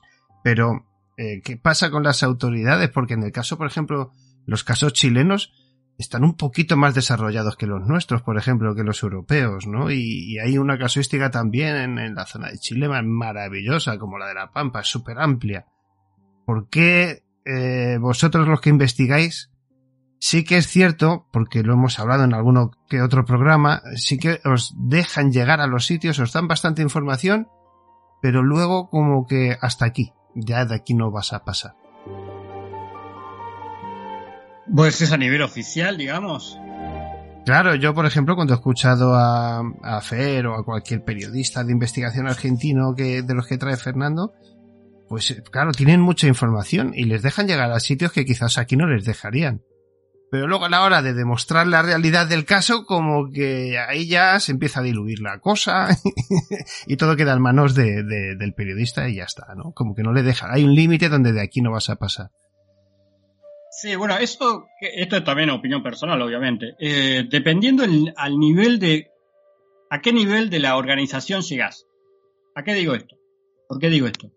Normalmente lo que hacemos siempre nosotros cada vez que vamos a un pueblo por primera vez es eh, lo primero que hacemos al llegar al pueblo es ir a la comisaría del lugar. O sea, eso es algo básico, como un protocolo básico que tratamos de hacer, que es ni bien llegamos a un pueblo por primera vez, o por segunda o por tercera vez, no importa, pero siempre que llegamos a un pueblo, ir a la comisaría del lugar, hablar con la policía del lugar. Por dos motivos. Primero, porque normalmente lo que hacemos nosotros en un pueblo, aparte de recolectar, recopilar información de la testimonio de la gente, a la noche solemos ir a aprovechar para ir a observar en el medio del campo, ¿sí? Sea el pueblo que sea, bueno, nos quedamos a la noche y miramos el cielo para ver si vemos algo. Entonces está bueno avisarle a la policía, mire que como somos extraños, somos sapos de otro pozo, avisarle, mire que esta noche vamos, eh, somos, primero nos presentamos, bueno, somos fulano, fulano, fulano, le damos nuestros documentos, o sea, estamos acá por el tema de las luces, a la noche vamos a estar recorriendo los campos por aquel sector, le avisamos por si, eh, por si por ahí reciben alguna denuncia de gente extraña, viste, porque por ahí eh, hay gente que por ahí se pone media celosa si te ve a la noche en medio del campo y te empieza a disparar, viste. Eso, Sí, eso sí. puede pasar. Entonces, eh, eso por un lado. Y el otro, el otro motivo por el cual hay que ir a las, o sugerimos ir a las comisarías, ni bien llegas a un lugar, es para preguntarles qué saben del tema de las luces. ¿Por qué? Porque normalmente, normalmente en un pueblo chico, toda denuncia de, avistamiento de luces que ve la gente, o no se lo comunica a nadie o se lo comunica a la, a la policía. Les dice, va a la comisaría y dice, mira, yo vi tal cosa, o generalmente en los pueblos chicos son todos amigos, se conocen todos, entonces la gente conoce a los policías y demás, entonces le dice, mira, vi tal cosa, vi esto, vi aquello, lo otro. Entonces las comisarías o los policías en pueblos chicos tienen mucha, pero mucha información de casos o de testimonios que hay en el lugar. Y ellos mismos te pueden decir, anda a verlo a tal persona, anda a ver a tal persona, anda a ver a tal persona porque le pasó tal cosa, tal cosa, lo otro. Entonces, eso es el motivo por el cual eh, vamos a, a las comisarías y a ese nivel de la organización de policial, digamos, está todo más que bien, porque generalmente los policías, además los policías mismos tienen experiencias, como te comentaba recién, este que comentamos hace un rato. Eh, y ellos mismos te cuentan sus experiencias propias de patrullar a la noche en los lugares. Entonces, a ese nivel, en pequeños pueblos, a nivel policial está todo más que bien, porque te cuentan todo, ellos, tu, propia experiencia, eh, en eso no hay problema. El problema está cuando tenés casos como el de Pucheta, que ya eso se eleva a otro nivel organizativo, más elevado, más alto. Entonces, eh, ya ese otro nivel, bueno, eh, lo que conviene es que no, que no se conozca mucho estas cosas o darle una, una explicación así como para zafar y nada más. Lo de siempre, O sea, lo- cuando te- ocultación. Exactamente, exactamente. Eh, cuando hay un caso importante como el de Pucheta, que tenés un policía desaparecido 20 horas, ¿cómo explicás? ¿Cómo explicás vos como jefe de policía que te desapareció un policía, y no cualquier policía, encima un policía de, de- de los VIP, digamos, de los top, de, de- te haya desaparecido 20 horas y no sabes dónde estuvo? ¿Cómo lo explicás? Entonces, tenés que, no le puedes decir, mira, se lo llevaron al extraterrestre, tenés que buscar el, entiendo que la policía a ese nivel tenga que decir algo como este bueno lamentablemente el que paga el pato como decimos nosotros en Argentina es el testigo la, la víctima en este caso Sergio Pucheta Eh, Carlos, ¿tú eh, no desesperas eh, con la investigación ufológica? Y, y digo esto porque yo, ya lo he comentado en, la señal unas cuantas veces. A mí, por ejemplo, es una cosa que me desespera porque es como sí, sí, sí, sí, sí. De repente, no. ¿Sabes? Eh, sí, tenemos imágenes, testimonios, pruebas, eh, no sé qué, bla, bla, bla, y de repente el gobierno llega, hace lo que tenga que hacer, entran las maniobras de ocultación o de distracción, que muchas veces son de distracción. 2023 y seguimos igual. ¿No, no desesperéis de estar tan cerca de nadar y nadar y morir en la orilla? Eh, sí pero bueno eh, por, el- por el momento eh, así son las cosas pero pero pero yo creo que uno de los beneficios eh, directos o indirectos de todo el tema de la apertura del tema ovni en Estados Unidos, viste el tema de los WAP y todas esas cosas, Yo creo que es una Yo creo- cortina de humo eso. Más allá, de, más allá de que si sea cortina de humo y demás, no importa. Más allá de eso, lo que yo destaco es que, eh, que se esté hablando muy lentamente, pero se está hablando más abiertamente del tema a nivel mundial. Porque encima, si pasa en Estados Unidos, es como que lo toman como si es algo serio. Sí, sí, sí. Lo dice Estados Unidos porque debe ser cierto, ¿viste? Este, si, lo, dice otro país sudamericano, no, eh, nada. Pero si lo dice Estados Unidos, es como que no, esto es algo serio. Entonces, eh, más, eh, al, al hablarse más de estos temas abiertamente, principalmente en Estados Unidos, eh, una de las repercusiones o los efectos es que de a poco, muy lentamente, la gente eh, se empieza a abrir más y empieza a hablar más de estos temas. Van a pasar décadas, van a pasar décadas hasta que sea un tema normal de tratar, digamos. Y que cuando, y, si- y que cuando ocurra un caso como el de Pucheta, es, si bien nadie tiene la respuesta realmente lo que pasó, se deja abierta la posibilidad a ese nivel de que pudo haber pasado algo con el fenómeno. Por más que nadie realmente lo sepa qué pasó realmente. Bueno, pero, que por lo menos se sabes abra tú- la, deje la puerta abierta. Sabes tú que hay casos médicos inexplicables, radiación, una alta radiación en una zona de X del mundo, de Argentina, de Chile, me da igual, de, de Brasil, o en Araquiraguama y en muchos sitios más, donde las pruebas físicas existen, ropa quemada, ro- eh, piel, eh, la piel que estaba tapada por la ropa eh, sufre menos que la piel que estaba expuesta completamente a ampollas de todo tipo y unas cosas que no se conocían en los 50 ni en los 60 y, y están ahí. Que sí que puede ser que algunas pruebas sean gubernamentales, pero no todas. Esto es como cualquier fenómeno.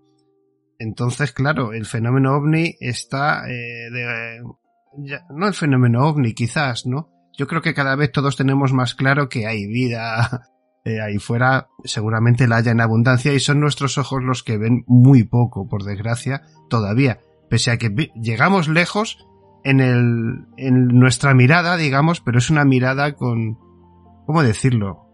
Muy retroactiva. Quiere decir, vemos las cosas cuando nos llegan con miles de años de retraso, ¿no? Entonces, eh, eh, quizás esa conexión con otras culturas de otros lugares sea imposible debido al, al espacio-tiempo, nunca mejor dicho. Pero estamos en el mundo, estamos en la Tierra, estamos en la Pampa y sé que hay muchos más casos.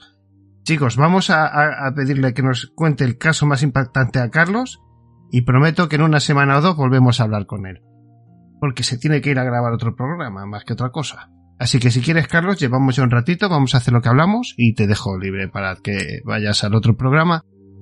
Eh, un caso que a ti a nivel personal te haya tocado, que hayas dicho, mira, eh, o que te hayas sentido identificado con la persona, con el caso, con, con las informaciones, o que te haya llevado más que otro disgusto y te haya dado caña. Cuéntanos. Bueno, primero te aclaro que no me voy a otro programa, sino que justo en un rato tengo que comenzar mi programa. Ah, bueno, chicos, pues, de- eh, pues, perdón, demonios, en, en un ratito con Carlos Alberto Yurchuk, ya está, dicho.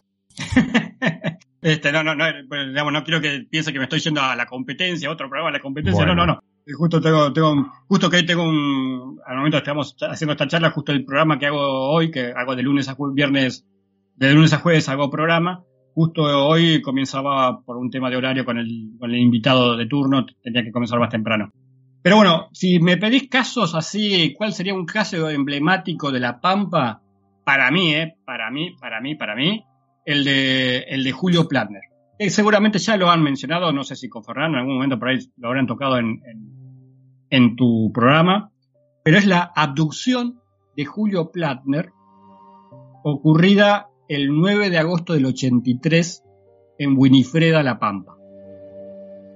Muchos investigadores consideran esta, este caso de abducción quizás el mejor caso de abducción de Argentina, ¿sí? por la calidad del testigo, por algunas evidencias físicas, por el caso en sí. eh, entonces, eh, porque fue muy bien investigado en su momento también. Eh, entonces, para muchos es uno de los mejores casos de abducción, quizás el mejor caso de abducción de, de Argentina. También un caso que da- daría para un programa entero. Si, ya- si, no, si, nunca lo tocaste acá en Misterio, algún día lo vamos a desarrollar más en extenso. Bueno, pues hacemos un impasse, ahora me lo cuentas y te comento. Yo, por aquí el tema de la ufología en Misterio 51 se ha tocado muy, muy esporádicamente o poco porque es un tema que a mí sí me produce un poco de, de no sé si de cansinismo no, pero eh, lo que te he dicho antes, eh, hay tantas cosas y nunca tenemos nada, nos quedamos ahí como, mm, ¿sabes? Como el que tiene hambre y se queda delante de un restaurante en el cristal, pero no te dejan comer.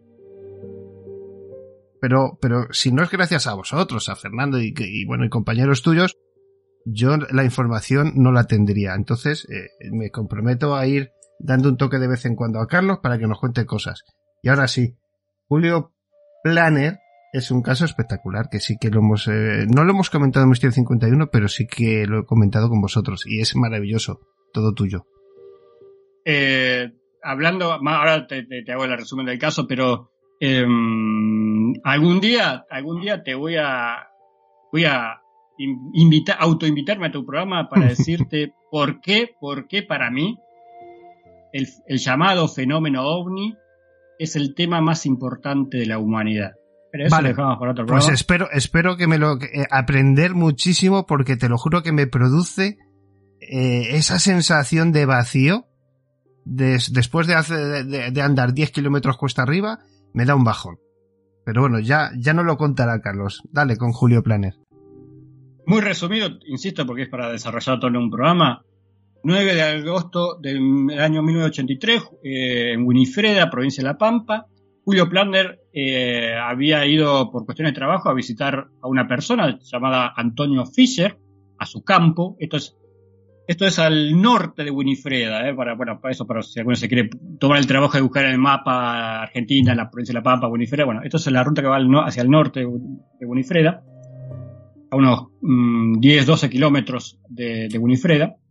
Cuando estás, esto es a eso de las mmm, siete y media de la tarde, estaba saliendo del campo de, Fisher, él iba a, en una camioneta Fiat, y cuando llega a la entrada del campo, o sea, para salir a la ruta, él detiene la camioneta, se baja de la camioneta para ir a abrir lo que acá en Argentina se conoce como tranquera, como la puerta de entrada del campo, que es un, normalmente es de madera, digamos, que es una, puerta que está en esos alambrados que te comentaba antes para entrar o salir del campo, que normalmente está cerrada, no tanto por un tema de seguridad, porque es fácil abrirla, sino simplemente para que no se escapen los animales a la ruta o se escapen fuera del campo. Entonces detiene el auto, se baja para ir a abrir la tranquera y en ese momento una fuerte luz, digamos que lo impacta, pero bueno, es como que lo ilumina una fuerte luz. A partir de ahí, él recuerda conscientemente flashes. O sea, eh, no flashes, eh, fragmentos, mejor dicho. ¿Viste como en las series que, pasa a veces que están como recordando algo, el, el protagonista está recordando un flash y recuerda una parte y después otro flash y recuerda otra parte? Bueno, imagínate algo parecido. Él recuerda solamente fragmentos de la historia.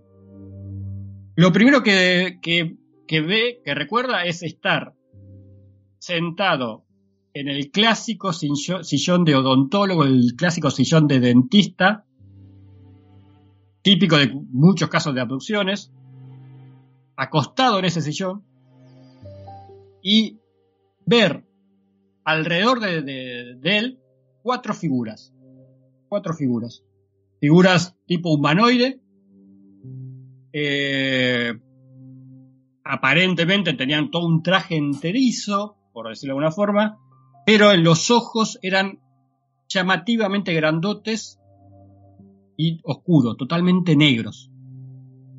Que bien podría ser como un como unos anteojos o algo así que tenían ese traje, pero bueno, la cuestión que él intenta levantarse del sillón y se golpea contra una pared como una especie de pared invisible que no lo deja levantarse. ¿verdad? Esto del tema de la pared invisible también se repite en el caso de Juan Oscar Pérez, pero bueno, ese es otro caso que cuando está dentro de la nave, también cuando quiere desplazarse Juan Oscar Pérez dentro de la nave, se choca contra una pared invisible. También otro caso que daría pie para otro programa. La cuestión es que eh, lo siguiente que recuerda, o los fragmento que recuerda de estar dentro de esa habitación, no digo nave porque no sé dónde estaría realmente, pero era como una habitación redonda, es que eh, le sacan sangre del brazo. Le, apoyan como un tubo, una goma, eh, en uno de los brazos y empieza a salir un líquido rojo que obviamente él piensa que le están sacando sangre. Y ese líquido rojo va hacia una especie de tubito de vidrio. Y acá también esto te deja muchas preguntas. ¿Por qué una civilización sumamente avanzada como serían estos seres se toman el trabajo de raptar a un humano, sacarle sangre con métodos que usamos nosotros hace un siglo atrás Este, y pero bueno, son esas preguntas que, que, le- que te deja todo el fenómeno a uno en general. La cuestión que, para hacerla corta, eh, bueno, le sacan sangre. Y en un momento, el otro momento lo que recuerda es que eh, estos seres desaparecieron, no está, está solo, y él se levanta, o sea, intenta levantarse nuevamente, como hacía antes, que se chocaba con la pared invisible, y ahora sí, aparentemente se levanta, y automáticamente lo siguiente que recuerda es estar nuevamente dentro de la camioneta.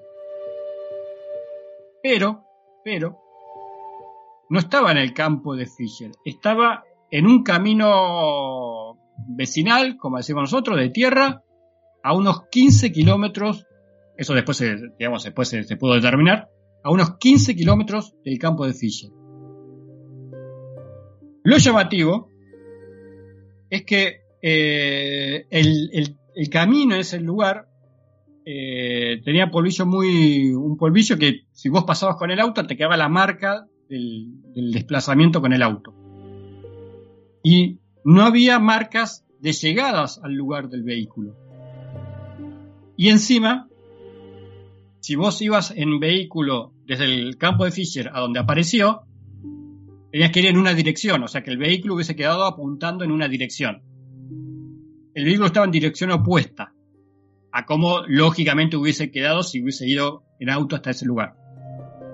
Es decir, como que daba la apariencia, y esto queda la interpretación de cada uno, cada uno le puede dar la interpretación que quiera, daba la apariencia como que lo hubiesen mm, elevado con camioneta y todo, que la camioneta la hubiesen elevado y la hubiesen puesto desde arriba en ese lugar donde apareció, porque no había marca de llegada y encima con sentido opuesto, y a él dentro del, vehículo. Eh, bueno, la primera reacción de, Julio es eh, este, tratar de ubicarse donde estaba y cuando se ubica más o menos donde estaba, ir al campo de Fisher. Imagínate eh, a Julio Platner lo responsable que era, lo honesto que era y que fue siempre, bueno, porque lamentablemente Julio Platner falleció este, hace unos años, en el 2017. Sí, le tengo en foto, Eh. pero llegó, llegó bastante bien, ¿no? A su edad. Sí, sí, sí, sí, sí, sí. Llegó muy bien y encima era súper responsable porque lo primero que hace cuando recupera, digamos, la- se recupera la situación es ir al campo de Fisher para ver si había cerrado la tranquera, porque él quedó preocupado por ver si la tranquera estaba abierta, Claro. porque, porque se iban a escapar los animales. Fue a la casa y recién en la casa, como la esposa lo vio intranquilo, ahí Julio se animó a contarle lo que pasó. Y la esposa le creyó, como buena esposa, y fueron al hospital, por las dudas, para que se haga un chequeo. En el hospital descubrieron que tenía, le había quedado en el brazo una marca donde supuestamente le sacaron sangre, pero no de un pinchazo. Era como que hubiesen, imagínate como que eran como micropuntos.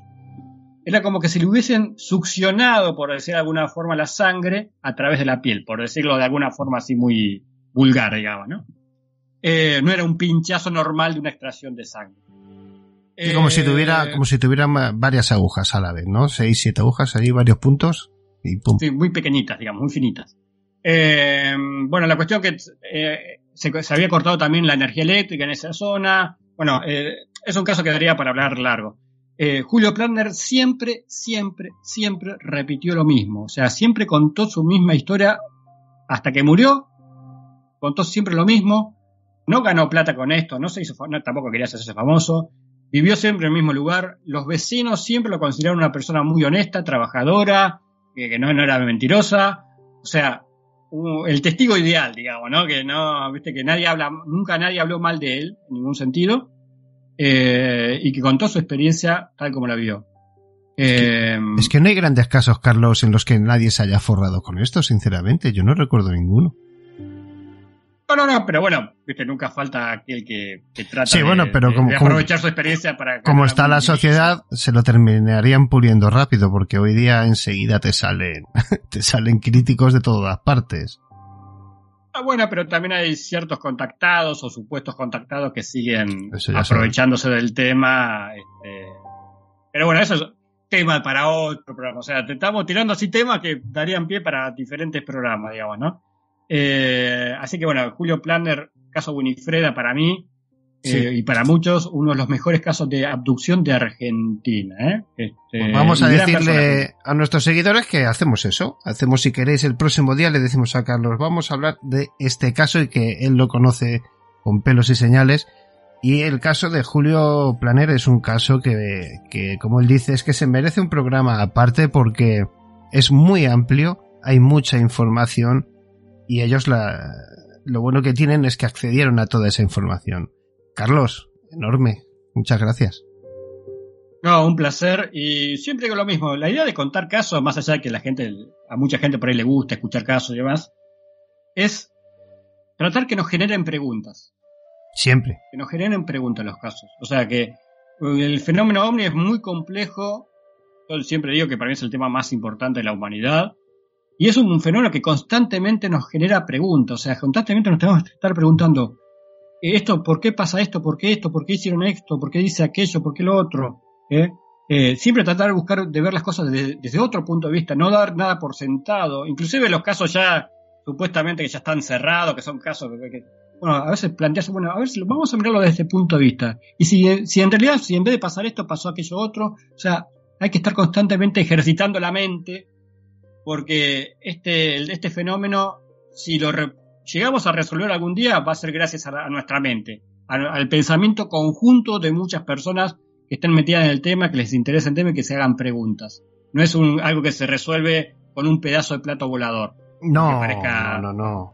Además, yo creo que esto ya lo sabes tú. Eh, hay preguntas, como tú dices, que nosotros nos hacemos y que no, eh, no tienen respuestas o no, no, la, o no las van a facilitar nunca, ¿no? Vivimos una época en la que si nosotros ahora podemos acceder a una información limitada como son los nuevos vehículos militares de alta velocidad que alcanzan unas velocidades que hoy día ya van de un punto a otro del mundo en apenas minutos, pues imagínate que no sabemos. Y dentro de lo que no nos cuentan, como siempre vamos entre 20, 30 y 40 años por detrás del mundo militar en cuanto a información real, y si no mirar el ejemplo de Internet, cuando llega Internet al mundo, llevaban los militares usándolo ni se sabe ya el tiempo, ¿no?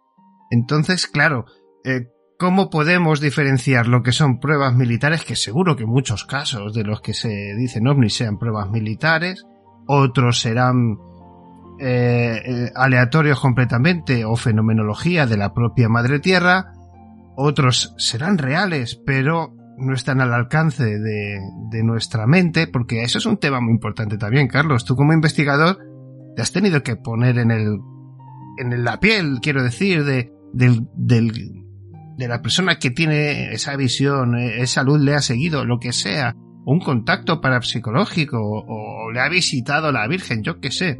Es decir, ¿cómo separamos todo eso de un problema psicológico, de un problema natural, de un problema de la propia naturaleza? O sea, tenemos que, y gracias a la gente como Carlos y otros muchos investigadores a lo largo de la historia, pues son los que han ido pedacito a pedacito cortando y separando y diciéndonos pues esto puede ir por aquí, esto puede ir por allá. Y de verdad es que solo se me ocurre dar las gracias a, a la gente como tú, incluido sobre todo a Carlos, por supuesto, que tenemos aquí delante, pero a todos aquellos que de verdad desgranan paso a paso los casos y dedican su vida a incluso su vida real, que un día podíamos hablar de eso, ¿no? ¿Cuántos investigadores han desaparecido o han sido acompañados al otro lado por, por un gobierno u otro. Que esto está en todos los lados, esto no es cosa solo de Estados Unidos o, o Rusia o la antigua, ¿sabes? No, no, esto, esto es, ocurre en todas partes. Y han dejado, quiero decir, esa parte de su vida detrás de, de, de un sueño y de una investigación que no tiene fin. Gracias, Carlos Alberto Yurchuk. En un ratito te vemos en Demonios, ¿no? Así es, eh, David, un placer enorme estar acá en tu programa, la verdad la, la, la, pasé muy bien. Un fuerte abrazo para ti y para todos los oyentes del, programa. Pues a vosotros amigos, si queréis cualquier cosa, ya sabéis las formas de contacto habituales a través del misterio 51 contacto arroba gmail.com o a través de cualquier tipo de red, ya sabéis que tenemos muchas, el podcast, canal de YouTube o a través de canales amigos como Demonio, La Señal Ciencia y Misterios no me cansaré nunca de recordar que son con los que, bueno, pues más nos gusta colaborar, hablar y sobre todo aprender. Porque yo lo he dicho siempre, yo es que tengo, desde que era muy chiquitito, es muy chiquitito, muy chiquitito, tengo una cosa con, con Argentina que no es normal. Así que será cuestión de otra vida. No lo sé. Eso, como dice Carlos, será otro programa en un ratito en Demonios. Un fuerte abrazo, amigos. Carlos, gracias.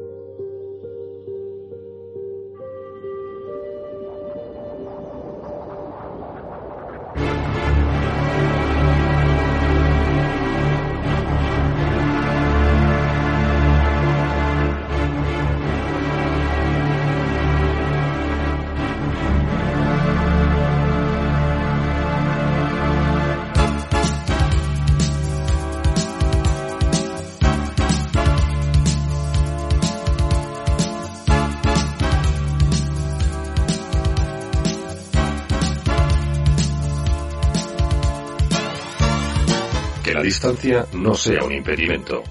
También estamos en radioecuador.org y radiosuruguay.com. Ahora también en Google Podcast, en himalaya.com.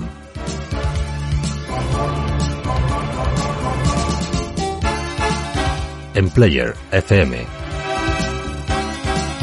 En Listen Notes en podcastespaña.es. En podcastaddict.com. Sí, lo has escuchado bien. También estamos en podby.fm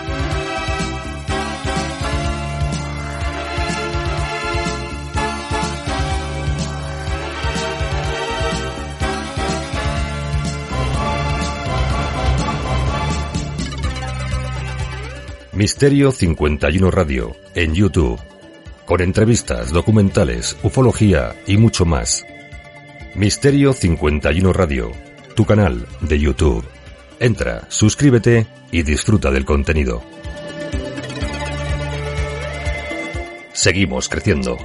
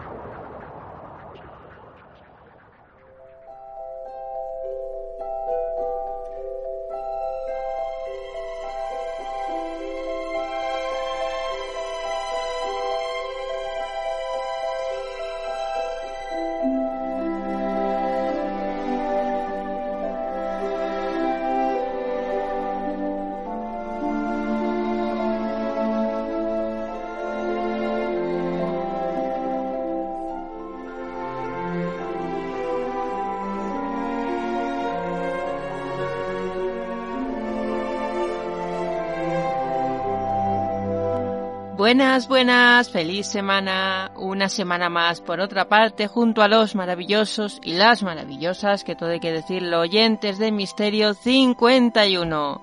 Al habla Nieves Guijarro Briones, directora de la línea Puño Sucio de Ediciones Bernachi. Y como ya os dije la semana pasada, mi intención es quedarme todavía en el mundo clásico, concretamente en la maravillosa época del Imperio Romano. Porque vamos a hablar de algo que a mí me encanta, de algo que he referido no ya solo en esta historia de la adivinación, sino desde que llevo participando en este excelente programa, como es la astrología. ¿Y qué mejor época para la astrología, aunque es una disciplina antiquísima, que la etapa del Imperio Romano? Y allí es donde nos vamos a trasladar hoy. Así que, si os parece, no me voy a enrollar más y vamos por fin a ello.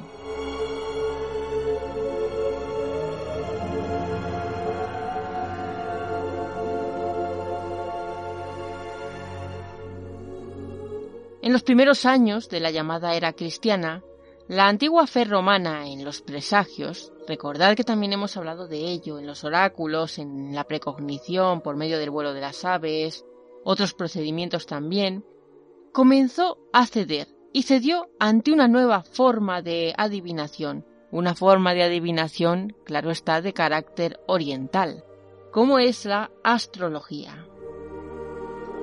Cuenta la historia que aproximadamente en el año 150 a.C., un sacerdote del dios Baal se fue de Caldea, en Mesopotamia, y se instaló en la isla griega de Kos. Allí estableció una escuela de astrología que pronto se impuso a las tradiciones griegas clásicas y dio vida a lo que se definió como, vulgarmente conocemos, zodiaco. Comenzó entonces por Occidente a difundirse la llamada esfarea grecánica, es decir, doce constelaciones y los correspondientes significados adivinatorios de esas constelaciones relacionados pues con la compilación de lo que vulgarmente conocemos como horóscopos. Esta técnica estaba fundada en, supuestos matemáticos, sí, y aparentemente parecía una técnica muy racional. Por eso gozó pues de tanta aceptación en la península itálica. Porque además los romanos creían, como sabemos, que el Sol, la Luna, en general los astros, enviaban a la Tierra energía y que estos prodigios habían de ser interpretados e inclusive en ocasiones exorcizados. La astrología greco-babilónica despertó pues cierta indignación en, en el mundo greco-romano. En el año 139 a.C. llegó un pretor que expulsó de Roma a los chaldeai, los llamados caldeos, los astrólogos, claro. Pero estas medidas no detuvieron la actividad de, la astrología en la época. Existía en la época de Pompeyo un senador que era muy famoso, llamado Publio Vigido Fígulo. Este hombre, eh, si no era ocultista, bueno, tal vez no sería ocultista, pero sí que amaba bastante todo este tema del ocultismo, y publicó una obra en latín que se llamaba Uranografía. Estaba basada en la astrología mesopotámica. Por esa misma época llegó un estoico que era de origen sirio, eh, Posidonio de Apamea, fechado en los siglos, en los años, perdón, 135 antes de Cristo, por ahí. Y lo que hizo fue difundir en Roma la adivinación astral mediante una obra que, bueno, total, está completamente desaparecida a día de hoy una obra de la cual además no quedan vestigios. Sin embargo, eh, la creencia en los juicios mediante la astrología se generalizó gracias a los llamados, fijaos qué cosa más curiosa, los filósofos estoicos. Y es que eh, este tipo de filósofos eran de una corriente más bien fatalista. Sin embargo, se alzó Cicerón, que había sido discípulo, como sabemos hoy día, de Posidonio de Apamea, y este hombre, Cicerón, rechazaba pues los poderes de los astros. Entonces es como que como que surgió, la voz de Cicerón surgió en, en contraposición a esa fe en los juicios que ya estaba generalizada, es decir, Cicerón fue uno de los principales detractores de la astrología. Recordemos que Cicerón tenía un tratado titulado sobre la adivinación.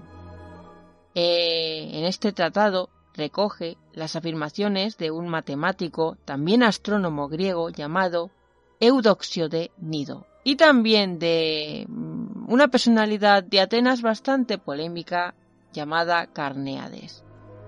Según estas teorías, estas personas, la teoría de los caldeos acerca de las predicciones sobre, sobre la vida de las personas que estaban fundadas en el día de los nacimientos, etcétera, etcétera, etcétera, carecía de todo el crédito posible. Asimismo, para, para afianzar estas creencias, para escribirlas, además, se apoyó en, en Panecio de Rodas, que fue el único filósofo estoico que negó la credibilidad en este tipo de, de predicciones.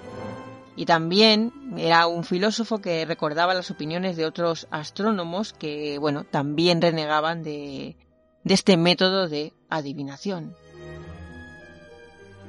Cicerón ya no es que no apoyase las predicciones, es que las aborrecía. De hecho, las calificó de monstruosas imaginaciones de los caldeos. Pero sus contemporáneos, para qué decir otra cosa, desoyeron sus palabras. De hecho, los romanos se sentían más inclinados a la, a la sugestión y, como digo, fue una vertiente que se hizo bastante conocida en Roma así como también se hizo el culto a Isis y a Astarte. Recordemos también que estaban bien vistos los cultos orgiásticos de Cibeles, las iniciaciones de, al, al dios de carácter persa Mitra, etcétera, etcétera, etcétera. Otras cosas que habían llegado desde fuera.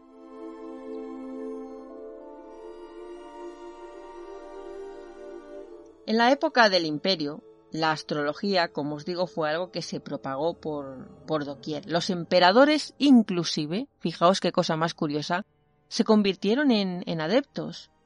Además, eh, de aquella época remonta un tratado de carácter muy interesante titulado Astronomicon y firmado por Marco Manilio. Se supone que es como una suerte de poema de carácter astrológico que además tendría una fama que perduraría inclusive hasta la mismísima Edad Media. Manilio era un poeta que exaltaba por sobre todo la astrología, la veía como una verdadera revelación de los dioses, además la veía así desde sus tiempos inmemoriales. Ofrecía además a los espíritus elegidos, proclamaba su fe, etcétera, etcétera, etcétera. Y la obra de este hombre fue dedicada sobre todo al, al emperador Tiberio, cosa que resultó bastante adecuada además porque el César creía en la astrología de una manera brutal. Fijaos hasta qué punto que era capaz de ejecutar a toda aquella persona que osara predecir su muerte. Para los adivinos había bastantes castigos, exilio, confiscación de bienes, pero no importaba porque realmente la fe en la astrología estaba ya demasiado generalizada. Ni siquiera el Estado romano adoptaba decisiones sin consultar a los astrólogos. En la época imperial, además, quien se atrevía a negar de alguna manera la influencia de los planetas en el destino humano era visto como, como una persona insensata. Claro que para el tema de la astrología tenemos un historial mucho más antiguo. Recordemos que en el siglo II trabajaba en Alejandría de Egipto un astrónomo muy conocido, Claudio Ptolomeo, autor del catálogo estelar más completo que tenemos actualmente, de la antigüedad, entiéndase, la llamada sintaxis matemática, que además en la Edad Media se conoció como Almagesto. Se le atribuyó a Ptolomeo además una obra importantísima dentro del mundo de la astrología, el Tetrabiblos. Contiene además el código completo de los juicios sobre los individuos, sobre las personas, juicios que son obtenidos a través de, analizar el cielo en el momento del nacimiento. En Alejandría hubo también sacerdotes cuyos nombres no conocemos, son sacerdotes anónimos que compilaron una selección de escritos descubiertos muchos siglos después y llamados Corpus Hermeticum. En estos manuscritos o este gran manuscrito, lo que se describía era el poder de los 36 espíritus llamados decanos. Estos decanos, en grupos de a tres, moraban en las constelaciones zodiacales y su poder era enorme. Además, eran capaces de liberarse de las cadenas del destino. Se cumplía así una fusión definitiva para la historia de la astrología. La fusión entre el zodiaco babilonio y el cielo egipcio. Una forma de síntesis que además se encuentra en un bajo relieve en el templo de Hathor en Dendera, que por cierto está remontado aproximadamente en el 36 a.C. Nos vamos ahora a principios del siglo IV. Un siciliano, fírmico materno, inspirado en el Tetrabiblos, compuso un tratado que fue absolutamente fundamental para esto de la astrología. Hablamos de ocho volúmenes, Mateseos. Con él se completaba la fusión de estas esferas. Se trataba de una síntesis tremendamente ilustrativa. Además, muy querida, muy consultada por los astrólogos de la época. Pero Materno se convirtió al cristianismo, denunció todas las creencias astrológicas y lo hizo en otro libro que escribió tras su conversión, Los errores de la religión profana. El cristianismo abría una importante brecha entre la ciudadanía.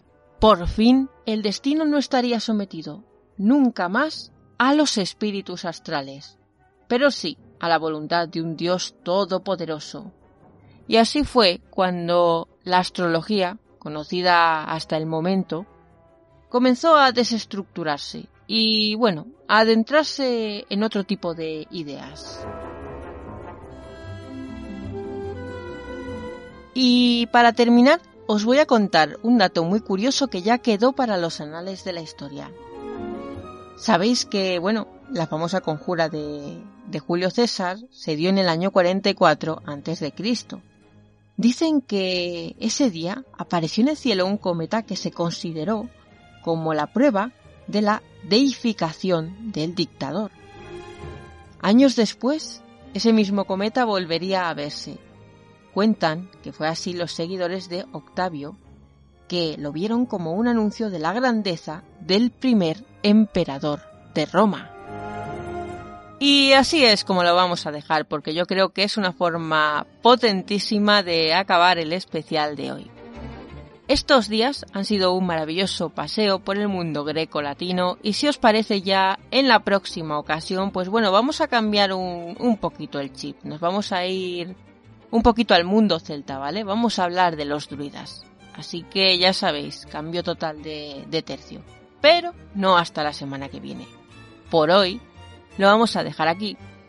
Y ya sabéis que yo no me voy sin antes recordaros unas cuantas cositas. Como siempre, primero deciros, reiterarme, ha sido un auténtico y absoluto placer estar aquí. Y luego deciros, si os gusta lo que hago, ya sabéis que podéis encontrarme en redes. En Facebook, en mi página Caosfera, donde hablo de todos mis proyectos, de todos los programas, de todo lo que podéis encontrar. Y también en Twitter como Caosfera, arroba lady-necrofage con ph.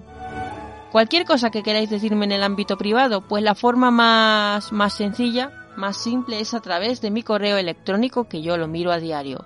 caosferalibros arroba yahoo.com y bueno, solo me queda deciros pues que, que, además de esta sección de Misterio 51 podéis escuchar el resto de programas que dirijo y en los que estoy involucrada. Lo podéis hacer a través del proyecto multipodcast de Luz Ferre Audios, donde encontraréis todos nuestros podcasts, que por cierto también podéis buscar por separado. Martes de Terror, El Grimorio de las Almas Condenadas, Momentos Eróticos Dos Rombos y, si os gusta mucho, mucho, mucho el cine, Cinesfera. Estamos en todas las plataformas sabidas y por haber. Spreaker, Evox, Spotify, Google Podcast y un largo, larguísimo, etcétera. O sea, podéis escucharnos cuando y donde queráis. Igual que podéis escuchar Misterio 51 cuando os dé la gana, como os dé la gana y, bueno, en fin, eh, a la hora que os venga bien. Queridos amigos, queridas amigas, os envío un fortísimo abrazo, espero que hayáis disfrutado esta sección y nos vemos la semana que viene en Caosfera.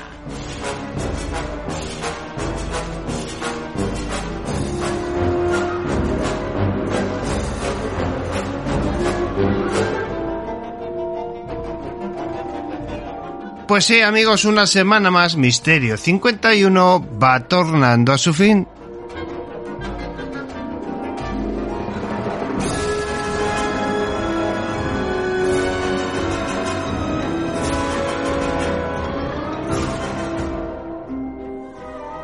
Pues como os decía al principio, eh, estamos barajando, bueno, estamos, no, va una tontería, estoy barajando la posibilidad de comenzar un nuevo podcast.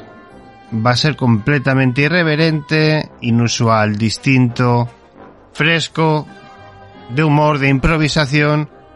Y no sé si lo haremos ya para marzo o para abril.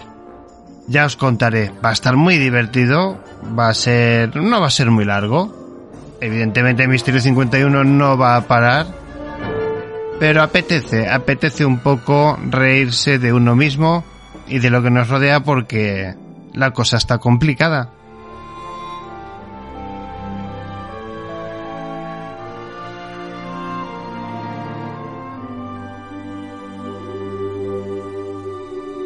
Muchísimas, muchísimas, muchísimas gracias. Luis Merino, Andoni Garrido, Antonio Ceniza, Carlos Alberto Yuruchuk desde Argentina, recordar su canal Demonios, Nieves Guijarro y este humilde servidor, David Castillo. Bueno, pues nos despedimos una semanita más. Esperemos, esperemos, Várgame, que no se complique más la cosa con esto de los globitos los petardos aéreos. ¿Habéis visto las recientes declaraciones de Joe Biden? Parece una auténtica marioneta, de verdad. Eh, parece que tiene ahí una mano metida detrás, por no decir otra cosa, y que lo están ahí manejando. No sé. Entre los papas habitualmente que tienen más años que la Tana, y no lo digo por este, pero bueno, que no hay ninguno que tenga una edad más o menos que digas tengo papá para muchos años. Este hombre Joe Biden lo mismo. Pues así pasa, ¿no? En cuanto hay un político en un país fuerte y es joven, con energía, entre comillas joven, ¿vale? No hablo de un presidente con 30 años, ¿eh? que no sé por qué no se podría. Eh, cosas raras que se me corren a mí. Pero bueno, con sus 45, 50 años, que ya tiene muchos conocimientos y mucha energía, pero bueno, al final yo creo que vamos a tener que volver a tocar ese tema, ¿no? De los lobbies de poder, eh, las conspiraciones, las grandes multinacionales, el sector privado que ahora se está dando de palos a Elon Musk, le han quitado el tema de Marte, tiene que estar bastante mosca, conociendo el ego que tiene este hombre, pues le tiene que estar picando bastante. Bueno, entre ricos anda la cosa, porque como siempre andamos recogiendo migajas. Bueno, no hagáis caso. Vosotros vivir el día a día con fuerza, con ganas, ser buenos, echar una mano al que os rodea, Y no olvidéis, no olvidéis que sea lo que sea lo que os perturbe vuestra paz, vuestra armonía, todo pasa. Todo queda a un lado. Tenemos que seguir haciendo el camino.